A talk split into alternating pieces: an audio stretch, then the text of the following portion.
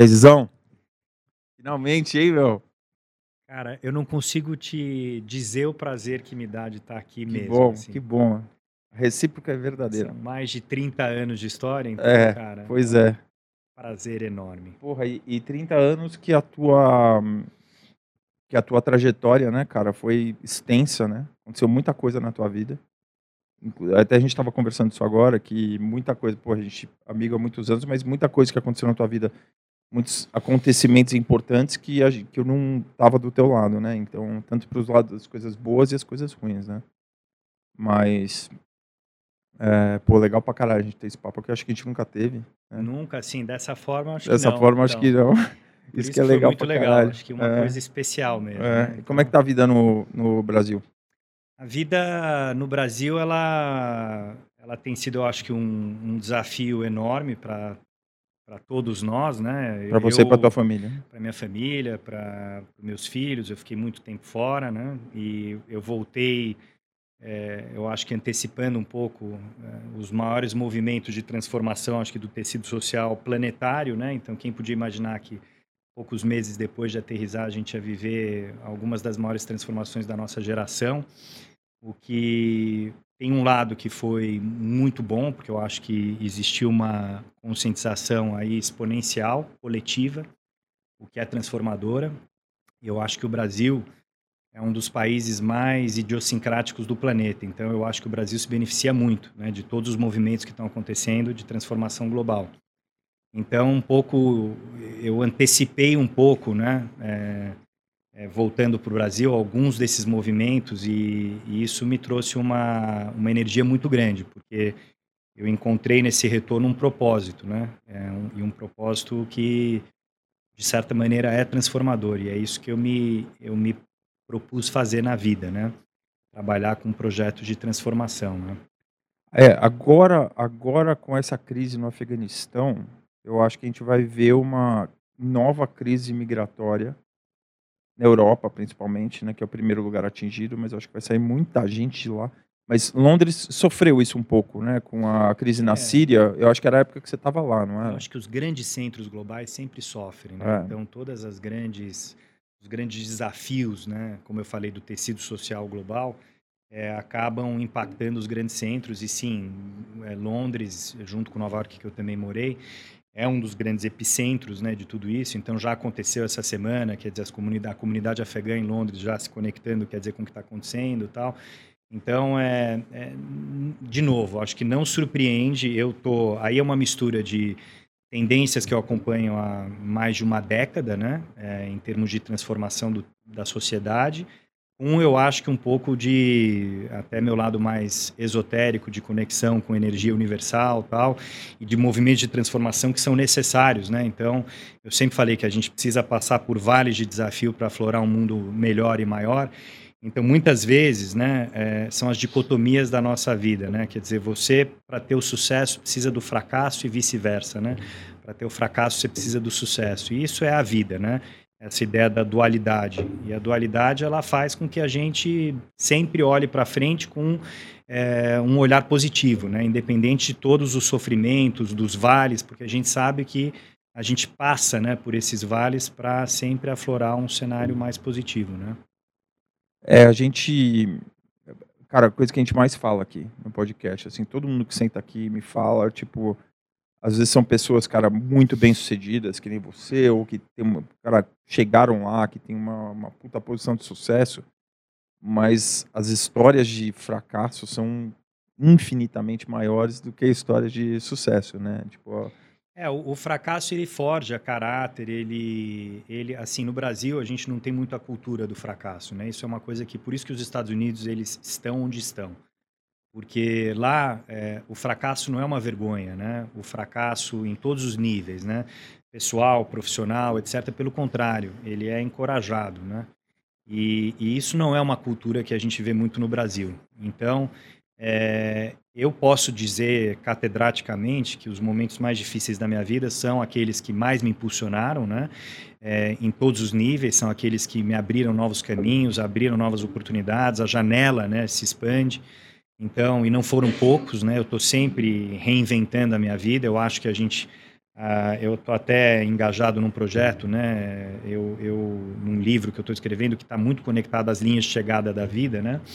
E quando eu falo de linhas de chegada, a nossa vida ela é, ela é totalmente não constante, né? Então, a linearidade ela, é, ela não existe, né? E, e, a vida é sempre uma, um começo, meio e fim e novos ciclos e eles estão sempre começando e terminando, né? Tanto do lado pessoal como do lado profissional. Eu acho que a gente tem que saber como é, usar desses ciclos da melhor forma. E é isso que eu tenho tentado fazer na minha vida toda, né? É, mas por exemplo, você falou dos Estados Unidos, né? Você não acha que tem uma coisa errada lá com o sistema, principalmente essa história de de failure, né, que é tipo você fracasso junto com o sucesso do moleque que sei lá, que o moleque tem 14 anos, ele tira uma nota ruim na escola, você fala, meu, acabou tua vida. Você não, coisa que é uma inverdade absoluta, né, mas assim, não, acabou tua vida, você não vai entrar na faculdade mais, aquela Ivy League, então você vai lá pro Arizona State, todo respeito ao Arizona State. Mas, tipo, sabe, você não vai. É, tipo, sabe, acabou, você não vai conseguir, você não vai chegar lá nesse ponto. E aí causa essas coisas desses. essas pessoas revoltadas, se sentindo excluídas, que vai lá, mass shooting, né, e vai lá e blá blá blá, mata todo mundo. Assim, eu sei que o lado bom disso é bom, né, que a pessoa é, lida com o fracasso para chegar lá, para ter sucesso e, e, ter o sucesso na vida, mas é, eu acho que tem uma coisa sistematicamente errada nos Estados Unidos em relação a isso, porque quando você tem a quantidade dessas de, de, de school shootings, mass shootings, né, que tem escola lá que eles têm, não pode ser acesso a armas só o problema, porque senão ele pega um ônibus e dá no meio da escola, sei lá, o, e, e, eu, e a única coisa que eu ouço falar sobre esse problema são de acesso a armas, de pessoal falar de arma. Pode ser um problema também, mas eu acho que não é só esse o problema. Eu acho que é, é muito isso. Eu, eu passei isso por lá, que eu fiz, eu fiz lá a quinta, sexta e sétima série lá. E era muito assim, você não sei o que, loser. Hum. O cara já põe o dedo na tua cara, loser, tirou a lota errada, ou você não conseguiu é, fazer aquilo, ou você não ganhou no esporte, no beisebol, no que quer que seja. Eu não sei se tem muito isso na Inglaterra também. A Inglaterra é, é muito diferente. Que, assim, né? é, é, muito simplista, né? A gente comparar idiosincrasias, porque todos os países têm a sua, né? E, o, como eu falei, eu acho que o Brasil é um dos países mais idiosincráticos do planeta, mas os Estados Unidos também não deixa de ser, né? Então, com todas as hipocrisias que a gente vê reinantes, tal, históricas, etc. Então, mas eu acho que como modelo de sociedade é uma sociedade que evoluiu e muito, né? Uhum. É, quando a gente fala do tamanho que é os Estados Unidos, da relevância econômica que tem, tal, do grau de liberdade individual que você tem. Então, assim, a, a, eu acho que dentro do contexto que a gente vive de mundo é uma sociedade que, que evoluiu e evoluiu bastante. Né? Sem dúvida. Só sem que dúvida. com todos os seus issues, com é. todos os seus problemas, então concordo. Eu acho que tem sempre, como eu falei, né, o lado do fracasso em relação ao sucesso. Então, da mesma forma que a cobrança, né, ela pode te levar a um problema de saúde mental no futuro, e está se discutindo muito isso agora, mas por outro lado, ela te empurra, ela te, ela te ela te impulsiona né, a criar, a construir. Eu acho que isso é um pouco mais autêntico. Né? Nos Estados Unidos a gente consegue chegar, como eu falei, por mais que você sofra no processo, né, é, a cultura do fracasso ela não é destrutiva como, por exemplo, no Brasil. Eu acho que no Brasil existe um preconceito muito maior né, em relação à a, a, a, ideia do fracasso. Né? E, e eu acho que é, é, uma. existe mais autenticidade né, é, nos Estados Unidos. E isso eu, eu vejo também na Europa, etc. Tal. É, o, que, o que eu acho que falta aqui no Brasil, né? essa autenticidade. Eu acho que é uma sociedade ainda em formação. Aí por isso que a gente vê polos tão radicais, polos opostos, o momento de radicalização que a gente vive no Brasil agora. Exatamente. Não está vivendo isso nos Estados Unidos também? Eu acho que, como eu falei, eu acho que a sociedade americana ela está um pouco mais à frente. A gente Sim. quando compara uma série de realidades que a gente vê nos Estados Unidos, né, com o Brasil, a gente está algumas décadas atrás em termos de desenvolvimento social, né? O Brexit e... também não, não, deu uma radicalizada também, né? Deu e aí isso. mostra, né? Como ah. eu falei, eu acho que mostra as essas idiosincrasias, né, de cada um dos seus países. O, o, o Brexit, eu acho que mostrou a, a, nesse nesse grau, quer dizer, que essas polarizações, né, esse conceito da dualidade que eu comentei no início, é uma coisa que é uma realidade em qualquer sociedade, porque é muito humana. Eu acho que o que falta para a gente, a gente seria uma sociedade muito mais homogênea se a gente entendesse muito melhor o nosso lado humano, né? E, e, isso é uma coisa que eu persegui a minha vida inteira, a minha carreira, eu persegui é, profissional e pessoalmente, né? É, de compreender é, não só as idiosincrasias da sociedade, mas do nosso lado humano. E, e, quando a gente começa a entender essas nuances do que nos faz humanos, é, fica muito mais poderoso, as relações são mais poderosas, né?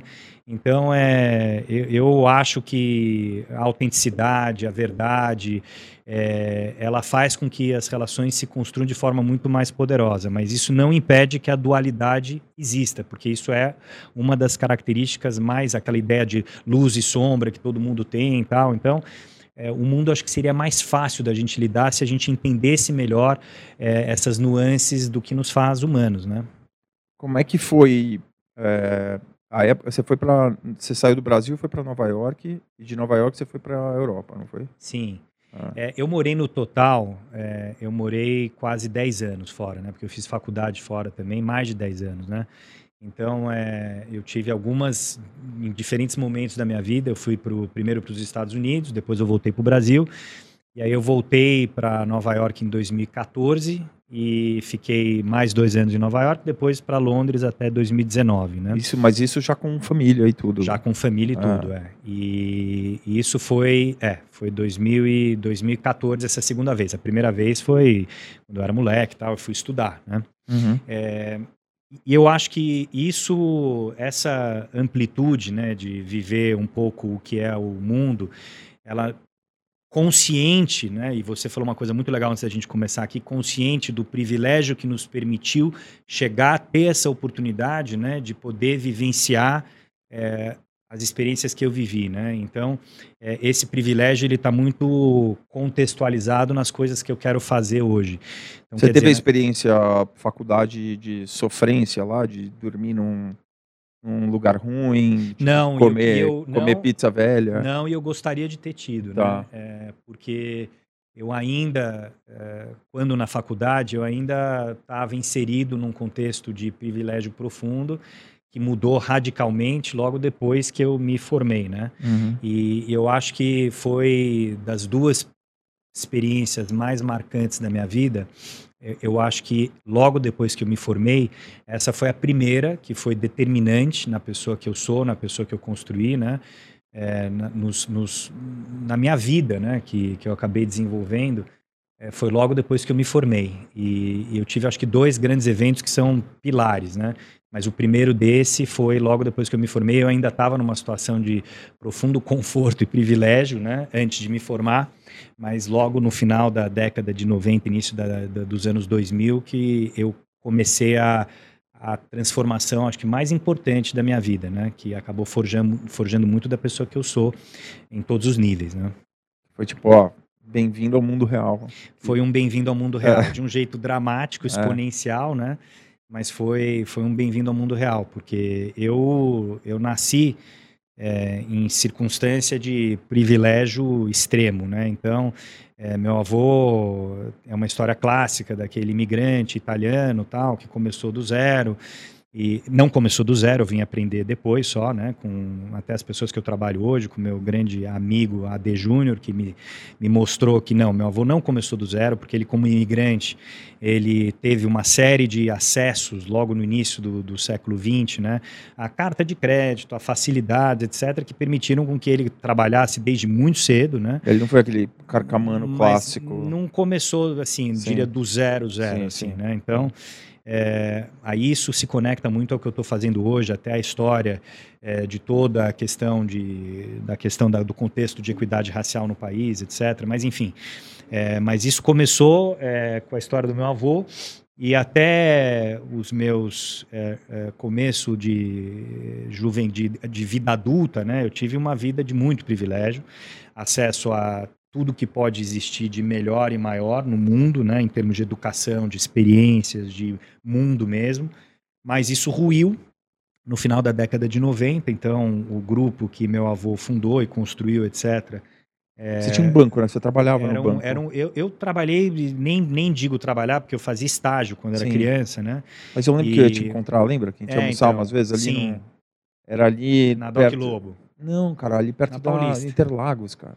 Não, ah, não, lá pra era uma agência, é verdade. Lá era agência trabalhou lá. agências, é, Porque eu trabalhei. uma, na Gui do Calói, ali perto. Exatamente, no SP Market, Isso, no, no shopping. SP Market. E aí vira e mexe eu ia lá almoçar com Isso, você. E, aí, eu- é. Isso, então, aí tinha É. lá uma agência e tal, e, e a- eu tinha, quer dizer, 18 anos de idade, Isso, né? isso. E assim, é, aquilo foi um outro, uma outro, um outro mundo, né?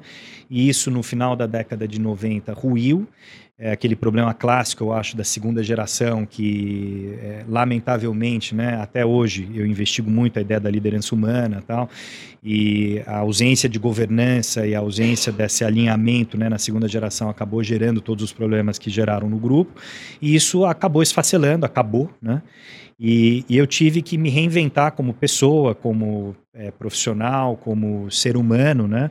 É, de entender que aquela vida tinha acabado, né? Num jeito traumático e porque não foi só a dissolução patrimonial, foi a dissolução das relações, né?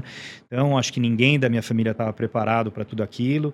É, as, dissolu- a- as relações familiares se deterioraram totalmente. Eu era um cara que sempre estudei, sempre me dediquei, sempre fui super é, resiliente em relação ao que eu queria fazer, mas acomodado, meio que confortável, porque ao final eu ia ter que assumir uma, um- uma posição ou um, um- junto à minha família, né? Que Era esse- outro, outro tipo de desafio, né? É, era um outro tipo de desafio, mas era aquela coisa, uma situação meio cômoda. É, né? é. E, e eu Mas eu acho que seria um desafio da mesma maneira. seria né? um desafio grande. Mas é a questão que o outro nível. Você estava indo para um caminho, aí de repente, tipo, saiu de um É, eixo e eu foi acho para que o outro. seria um desafio grande, mas é, É. que eu fui programado Sim, sim, sim. a vida inteira para isso, Aham, né? aham. Quer dizer, a vida inteira, toda a minha juventude, é, adolescência, etc., eu fui programado para isso, literalmente. Me uhum. preparei para isso. Uhum, É, me- então a minha vida foi inteira forjada em cima desse plano, né? uhum. E de repente, num espaço muito curto de tempo, é, eu tive que repensar né, essa história. E isso foi ano 2000, eu tinha lá meus 24 anos de idade, 23 para 24 anos, né? Então eu, é, é, eu comecei essa nova história, novo, essa, esse foi um dos momentos de transição mais importantes da minha vida. né? Uhum. E aí você, você chegou de. Você, você estudou em Nova York, é isso? Eu, eu me formei na Universidade de Miami, né? Miami. e aí eu voltei para cá e comecei uma vida Tá. nova, Você procurar aí, emprego. Comecei a procurar emprego Aham. e, e, e aí que começou, acho que essa jornada. Quer dizer, eu vou resumindo bastante, mas eu fui poder fazer as coisas que eu me conectava. Eu adorava mídia, adorava tecnologia de algum jeito. Aí veio também a consciência do meu privilégio, porque independente de ter perdido o chão patrimonial, independente de ter perdido é, todo o histórico e o legado, as conexões existiam ainda. Então, Uhum. Existe, eu aprendi também com meu amigo AD, na minha condição de branquíssimo, né? É, eu, nós, nós não somos nem brancos, nós somos branquíssimos. Então, por quê? Porque é, dentro do contexto de vida que a gente sempre teve, as conexões, né, o, o QI, o que indica, era fundamental. Então, assim, eu de algum jeito eu consegui chegar e com uma bagagem, com baita histórico, me formei fora, sempre me dediquei, etc. Mas eu tinha este privilégio de conseguir me conectar com as pessoas certas nos projetos certos, né? Então, eu me reinventei nesse momento. E aí eu Esse primeiro degrau foi aonde? esse primeiro degrau eu fiz um cold call no Nizam, que Tá. hoje eu conheço bem e tal. O Nizam, ele, ele, à época, tinha lançado o IG, né?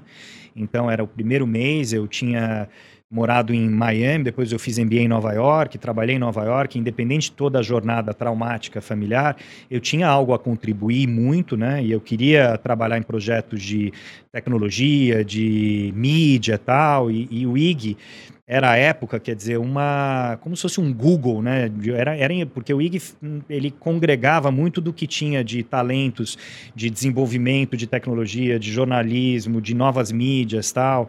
Então eu acabei me conectando muito com essa com esse novo mundo que eu queria construir para mim. Era É, referência, né? foi uma referência, Era uma aí- referência grande, IG, né? Todo mundo tinha e-mail, né? IG. Sim, foi o Ah. primeiro, quer dizer, projeto provedor gratuito, né? É, então, é, meu pai, frente meu pai dos- teve um provedor. Então, Acabou então, vendendo pro Terra. É. Então você começou, do, você viu o comecinho, É, e aí... aquela época que eu, que eu eu te encontrei lá no Lavra, lá no SP Market, eu trabalhava numa empresa que fazia, fa- fazia modem para computador. Uma empresa chamada Black Box, uma empresa americana. Acabou fechando, foi uma história horrorosa. Mas era basicamente era um modem, um modem preto que ficava em- embaixo do telefone, você conectava no telefone e conectava no computador. Não tinha nem placa de fax modem ainda. E, eh, Placa de fax modem, que era Sim, coisa que você colocava sim, dentro do computador. Sim. Então era uma caixa. E aí vem, eles faziam peça de conectividade também, mas era uma coisa impensável, né? Meu pai já era muito envolvido também em tecnologia e acabou montando esse provedor também, acabou vendendo para a Terra, eu acho, na época, que na Terra era provedor também, né? na Terra. Sim, era. E, mas eu lembro também, cara, que foi um dos primeiros provedores de internet lá É, atrás. e eu acho que tinha um capital intelectual incrível, assim, É. porque quando eu entrei no IG, as cabeças, você tinha lá, trabalhando no mesmo ambiente, o Matinas, quer dizer, como uma das grandes cabeças de jornalismo, tinha o Mandic, que pô, foi um dos pais da internet no Brasil, tinha o próprio Nizam, etc., tinha o Demi Getko, que era um cara que era um das maiores, que também foi um dos fundadores da internet no Brasil. Então, assim, isso tudo eh, trouxe um- uma bagagem, né, uma visão para aquele moleque de 24 anos tentando se reinventar, mas eh, foi naquele momento que eu comecei a conectar com, com talentos, até com, uma, com traits que eu tinha, que eu comecei a identificar que eram fortes, né, quando eu falo de liderança humana, e eu comecei a perceber eh, como eu conectava e como eu aglutinava diferentes visões né, e diferentes perfis um, um propósito eh, único, né? Tá. E, e assim eu comecei a entender, quer dizer, eu comecei a liderar projetos que, mesmo que não fossem a minha especialidade, eu conseguia aglutinar as pessoas certas para fazerem a coisa funcionar e acontecer, né? E assim eu fui desenvolvendo uma carreira executiva tal. É, passei por várias depois do IG, quer dizer, fui pa- passe- pa- liderei um dos primeiros projetos de Wi-Fi é, do Brasil que chamava Vex, que era aqueles que você acessava na, nos hotspots públicos, lembro, tal. E aí depois eu fui para a ESPN, trabalhei quatro anos na ESPN, é, sempre com essa pegada de novas tecnologias, novas mídias. Então para liderar, então eu lancei a revista ESPN, o site da ESPN que hoje está no ar. Na época era um site de programação de TV, e a gente criou um portal mesmo e sempre conectado a mídias. Aí depois eu fui para eventos, trabalhei na Time for Fun que eu te falei, que foi uma jornada e uma experiência singular. Quer dizer, eu nunca tinha trabalhado com eventos promovendo grandes shows, então E daí, você, mas você saiu da ESPN você foi pra lá. eu fui para Time for Fun, né? Fiquei um curto espaço de tempo, mas que me ajudou muito sempre. Quer dizer, todas as experiências na vida, né? Elas sempre de algum jeito conectam, né? Em alguma coisa. Então, quem podia imaginar que na Time for Fun ia estar conectado com o Festival de Cannes depois, né? E o que, que você fez exatamente lá? A Time for Fun eu, eu era responsável por toda a área de shows, né? Tá. Então, nacionais ou internacionais. Então, coisa mas a- eu nunca tinha feito Então, mas aí era esse, vida. esse teu talento pra aglutinar. Para aglutinar, porque era uma É. coisa que eu nunca tinha feito. Você precisava acabei- montar uma equipe precisava executar aquilo lá. executar. Então, assim, É. a visão, o plano, quer dizer, desde identificar os talentos, bidar em cima dos talentos, organizar e promover os shows. Ah, né? você fazia essa parte também. Fazia, fazia. Só assim, ó, puta, esse cara aqui, que hoje em Então, dia é muito mais simples. O fácil era você contratar o YouTube, porque você sabia que ia É. dar lá cinco noites lotadas no Morumbi. Sim. O difícil era chegar e promover The Cranberries no Credit Card Hall, né, à época, e saber, puta, que você podia tomar um ferro grande se você vendesse 800 tickets e o negócio não voasse, entendeu? É, Então- ou, você, ou você, tipo, na época que você compra, fala, puta, eu vou comprar esse cara aqui agora, mas daqui a seis meses, quando vai ser o show, eles vão estar, Exatamente. né, fazer esse hedging, assim, isso aí é muito difícil. Exa- né? Então, e eu era um peixe Principalmente naquela época, que não tinha, né, esse... Hoje em dia, meu, hoje em dia a métrica é, É, cretina, que você pode... Em casa você já sabe o que que vai acontecer. Aquilo lá é um negócio que você tem que ir meio que no faro mesmo e... mas aí então, mas esse faro que eu acho que foi importante, porque eu a minha intuição, ela me levou a estar lá num ambiente completamente desconectado daquilo. Eu sempre fui um cara de me reinventar, né? Eu tô Uhum. sempre me reinventando, né? Então, é, eu quando eu podia imaginar que eu ia estar lá promovendo o show do Alice Cooper em Porto Alegre, cara, correndo risco de ser preso pela polícia ambiental porque ele só tocaria com uma cobra viva que não tinha aprovação do IBAMA, entendeu? Então, assim, são coisas que eu percebi que mesmo não fazendo parte da minha vida, eu acabava me conectando muito pelo espírito de como eu lido com as coisas na, na, na minha vida em geral, né? E, Então, e você que lidava com as agências, sim, eu tipo, que eu era responsável pela unidade de shows, né? você então, fazia tudo. Fazia tudo. É, então, É. Quer dizer, tinha um time, né? Sim, Mas eu liderava a área de shows e foi pouco tempo, mas como Tá. eu falei, foi muito marcante, né? sim, sim. E Que até falando, imagino, também não, é, não era do tamanho que é hoje, né? Tipo, era, era grande já, né? era Quer dizer, grande. promovendo os principais shows internacionais, Madonna, U2, Coldplay e tal, todos os é, as performances de Broadway, mas a parte de Não, eu Broadway sei, mas não tinha tanta gente trabalhando lá tinha, hoje. tinha, bastante, tinha bastante É. gente, tinha bastante gente, né? Então, é, foi pré-IPO, né? Foi Tá, um mês tá, antes entendi. do IPO que eu Tá. trabalhei lá. E aí você, e aí você chegava, não, puta, vamos trazer esse cara aqui. Daí, puta, você tinha um orçamento para trabalhar Exatamente. e você começava tinha- a negociar com a gente. Você tinha que negociar com a gente, você tinha, só que você tinha que ter uma sensibilidade enorme de entender no business plan, né? Aham. O bid que você vai, o pitch que você vai fazer, quanto vai custar aquele artista, né? E vai o quanto o você vai conseguir conectar em toda a cadeia de geração de valor, né, para você chegar e ativar aquilo como um negócio, né? Uhum. Então, não era fácil, como eu falei, era fácil você chegar e botar o business case da Madonna, do YouTube na época, etc. É, mas era muito mais difícil você chegar e promover o show do The National, entendeu? Porque a chance de você tomar um, um prejuízo enorme era muito maior quando você falava de bandas que ainda não estavam consolidadas, tal, etc., que era o up and coming, né? Então, Mas tinha um pensamento assim, por exemplo, eu vou trazer essa banda hoje, vou hoje eles não estão gigantes, Tinha. mas tinha muito esse pensamento, Ah. mas aí tinha é, esse equilíbrio de intuição com o lado financeiro, né? é tipo, ó, a gente vai perder dinheiro aqui, Exatamente. mas ali a gente vai ganhar dinheiro mais. ganhar, Então, É. assim. Mas isso foi um, foi um período curto, né? E depois eu acho que ele antecipou o período, acho que mais importante da minha vida profissional, né?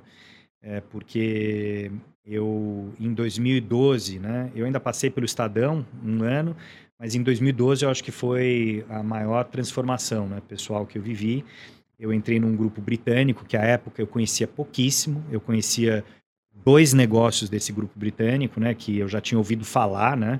Um deles, obviamente, todo mundo já tinha ouvido falar, que é o Festival de Cannes de Criatividade, o Cannes Lions, né? Que até o Estadão era o representante, e é o representante, então eu conhecia, obviamente, bem. Todo mundo do Brasil é muito conectado com o Festival de Cannes. E a WGSN, que é o principal birô de tendências do mundo, né? E ambos eu conhecia, mas é, distante. E eu entrei nesse grupo inglês para montar a operação do grupo na América Latina. E eu não, eu não imaginava que E, ia ser e, ele- jornada... e ele- e eles te acharam via Headhunter? Headhunter. Ou... Headhunter. Headhunter, mas muito intuição, porque eu estava Tá. muito acomodado num emprego, vai, bem tradicional, assim. Então, é, eu era um executivo bem pago, mas, sabe, motivado com as coisas que eu fazia, mas, mas a- eu sempre me, me incomodava muito com a acomodação, né? Então, quando me procuraram para montar essa operação desse grupo inglês, eu fui muito na intuição e eu sou apaixonado por storytelling. Eu amo narrativas, eu amo construir narrativas. Então, é, eu comecei a construir essa narrativa do zero, né? E existia uma representação comercial só da WGSN aqui no Brasil. E aí eu entrei nesse grupo. Os primeiros dois anos foram tão bem sucedidos em construção desse negócio na América Latina que acabou me levando ao convite de assumir a WGSN no mundo em Nova York. E e foi o grande, eu acho, desafio que eu tive. Primeiro grande desafio, até porque primeiro nunca tinha liderado uma empresa é, é, horizontal, né? Quer dizer, com 16 escritórios no mundo, é, do tamanho que a WGSN tinha, né? O, tudo que significava um brasileiro, à época eu tinha 38 anos tal, E, e, eles assim, valorizam o brasileiro, porque o brasileiro sabe resolver problema. né? Então, eu acho que é era co- muito isso. Eles O enxergaram. brasileiro é confortável no desconforto. Total. E eu acho É. que ele- eles enxergaram que eu ia para lugares que realmente a essência do britânico não vai. É, muito conectado a esse lado humano, né? Então, eu conectava com, assim, a WGSN nos 16 escritórios do mundo, é, e eu não era um cara de tendências, eu não era um trend forecaster, eu não estava lá decupando tendências, eu estava, assim, consciente do que era o negócio da WGSN e consciente que eu lidaria com o time em Xangai do mesmo jeito que eu lidava com o time na Colômbia, do mesmo jeito que eu lidava com o time na Índia, eh, em Los Angeles, pouco importava. Nos 16 escritórios do mundo, eu, eu seguia uma metodologia que era absolutamente eh, homogênea.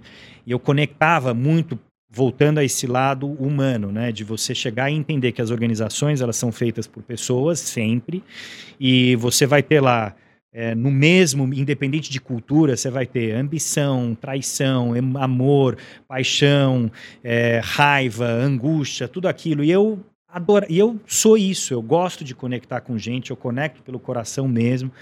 E E eu percebi que isso foi a grande transformação, né? Então a WGSN é, foi, eu acho que, o, o, o grande springboard para eu entender é, o que, quem eu sou como pessoa, como, como líder, como profissional, né? Porque a, a WGSN era uma empresa super complexa, né? Mas ao mesmo tempo muito interessante, né? De você, o produto muito legal de se trabalhar e totalmente diversa, né? Então, assim, você tinha lá pessoas literalmente do mundo inteiro, né? É, trabalhando com um propósito comum. E foi. Aí tá tudo conectado. Quer Tinha dizer, que um viajar pouco, muito. Viajava muito, 50% do tempo, né? E, a Então, tua, e você com a tua família em Nova York? Difícil. Difícil. Não foi fácil. Foi um período muito difícil. Sua mulher porque- sozinha com 18 filhos. é, com três filhos e ela acho que uma das razões que tanto dificultou até hoje minha ex-mulher, né? Eu me Uhum. separei há dois anos, mas Aham. é, eu, eu acho que uma das razões ela foi isso. Quer dizer, Tá. eu acho que ela eu sofri muito com esse distanciamento, ela Sim, sofreu sim, sim. também, então é, e- Talvez se ela tivesse aqui em São Paulo, tinha um amparo da família, né? Essas sim, coisas enquanto você e acho que essa viaja. falta de amparo Agora fica foi- lá e lá a vida é muito diferente, né? Lá você É. essa cultura de você lava a tua roupa, você total, limpa a tua casa, né? Total. E com três crianças. total. Quantos anos tinham teus filhos na época? Então, a gente foi. O Luca agora tem 13, né? É, a, a Isa tem 11 e a Sara tem 8, né? Então, a Sara não tinha, tinha, tinha dois anos, vai. Não Sim. tinha nem feito dois Sim. anos. É, então, a Isa estava lá com os seus 5 e o Luca com os seus 8 e pouco. Então, Cacetada, assim, é, é, foi. Mas, cara, mas não tem jeito fácil de fazer também, né, cara? Não, você num, não, é o que você então- falou, você estava no momento mais E, importante assim, da tua carreira Exatamente. A profissional. gente tem que tomar decisões É. né, difíceis. É, É, e no sentido de, putz, eu, eu tinha que trabalhar muito, né? E tava trabalhando muito e tinha que. é, se fosse Wichita no Kansas, eu ia ter que ir. Se fosse Hong Kong, eu ia ter que ir, né? E, e aí que vem as dificuldades, né? Quando são decisões assim como essa, né? uhum, É, sorte que era Nova York ainda. Sorte que a gente foi para grandes centros, né? Nova É. York, Londres e tal é. que ainda são excepcionais em termos de, de experiências de vida, Uhum. né? E aí, como é que foi essa mudança para Londres depois? Então, aí... Vocês foram de lá eu- Londres? É, a WGSN, eu acho que... E aí que vem... Quando eu entrei, é uma marca muito legal, uma marca conectada com transformações num nível global, né? Quando a gente fala de tendência, até um pouco do que eu comecei, eu pesquisei muito anatomias de tendências esses últimos anos, até um pouco conectado ao que eu estou fazendo agora, o porquê que a gente lançou até um ano antes, né? De todos os movimentos que aconteceram no mundo. E, e eu já vinha acompanhando tendências há muitos anos. E quando eu cheguei lá, a WGSN ela estava quebrada em termos de cultura organizacional. Era uma marca super conceituada, né? Mas que tinha um engajamento muito baixo. As pessoas trabalhavam nela infelizes, né? E aí foi um muito dessa minha intuição que conectou, né, com o coração mesmo do negócio, né? E a gente tinha um engajamento, a gente fazia esse negócio chamado Employment Survey, que era todo ano, né? E quando eu cheguei, estava com um nível muito ruim, estava com 43%. Então as pessoas elas não se conectavam àquele propósito, né? E esse é um dos grandes problemas, aliás, é, corporativos globais. As pessoas, na grande maioria, estão infelizes trabalhando, né? Porque é, muitas vezes elas têm os problemas de saúde mental, surgem, aí a sociedade adoece, né? Quando a gente não está conectado à ideia da, da felicidade plena consigo mesmo, né? E eu identifiquei isso muito na WGSN e aí que foi a transformação, que é, no final de 2000 e, quer dizer, depois de dois anos a gente incorporou o principal concorrente, é, a empresa estava muito conectada com um propósito e por, eu acho que por isso que é, me isso me levou a, a, a- liderar o Festival de Cannes, né? Que é é uma empresa irmã da WGSN, do mesmo grupo, né? Tinha algum E- brasileiro em vista ali? Alguém já tinha feito alguma coisa parecida? Ou... Não, não. Ah. O Brasil ele tem uma conexão enorme com Cannes, Sim. dada foi, sempre foi um dos principais países em termos de representação, né, no festival. Uhum. É, sempre foi um dos mais vitoriosos, né, em termos de leões Sim, de Cannes. sim. A gente é bom de prêmio lá. sempre muito foi. bom em, É, em prêmio. Só que não no lado gestão, né? Então, Uhum. assim, eu nunca trabalhei em agência, tá? Eu nunca, nunca.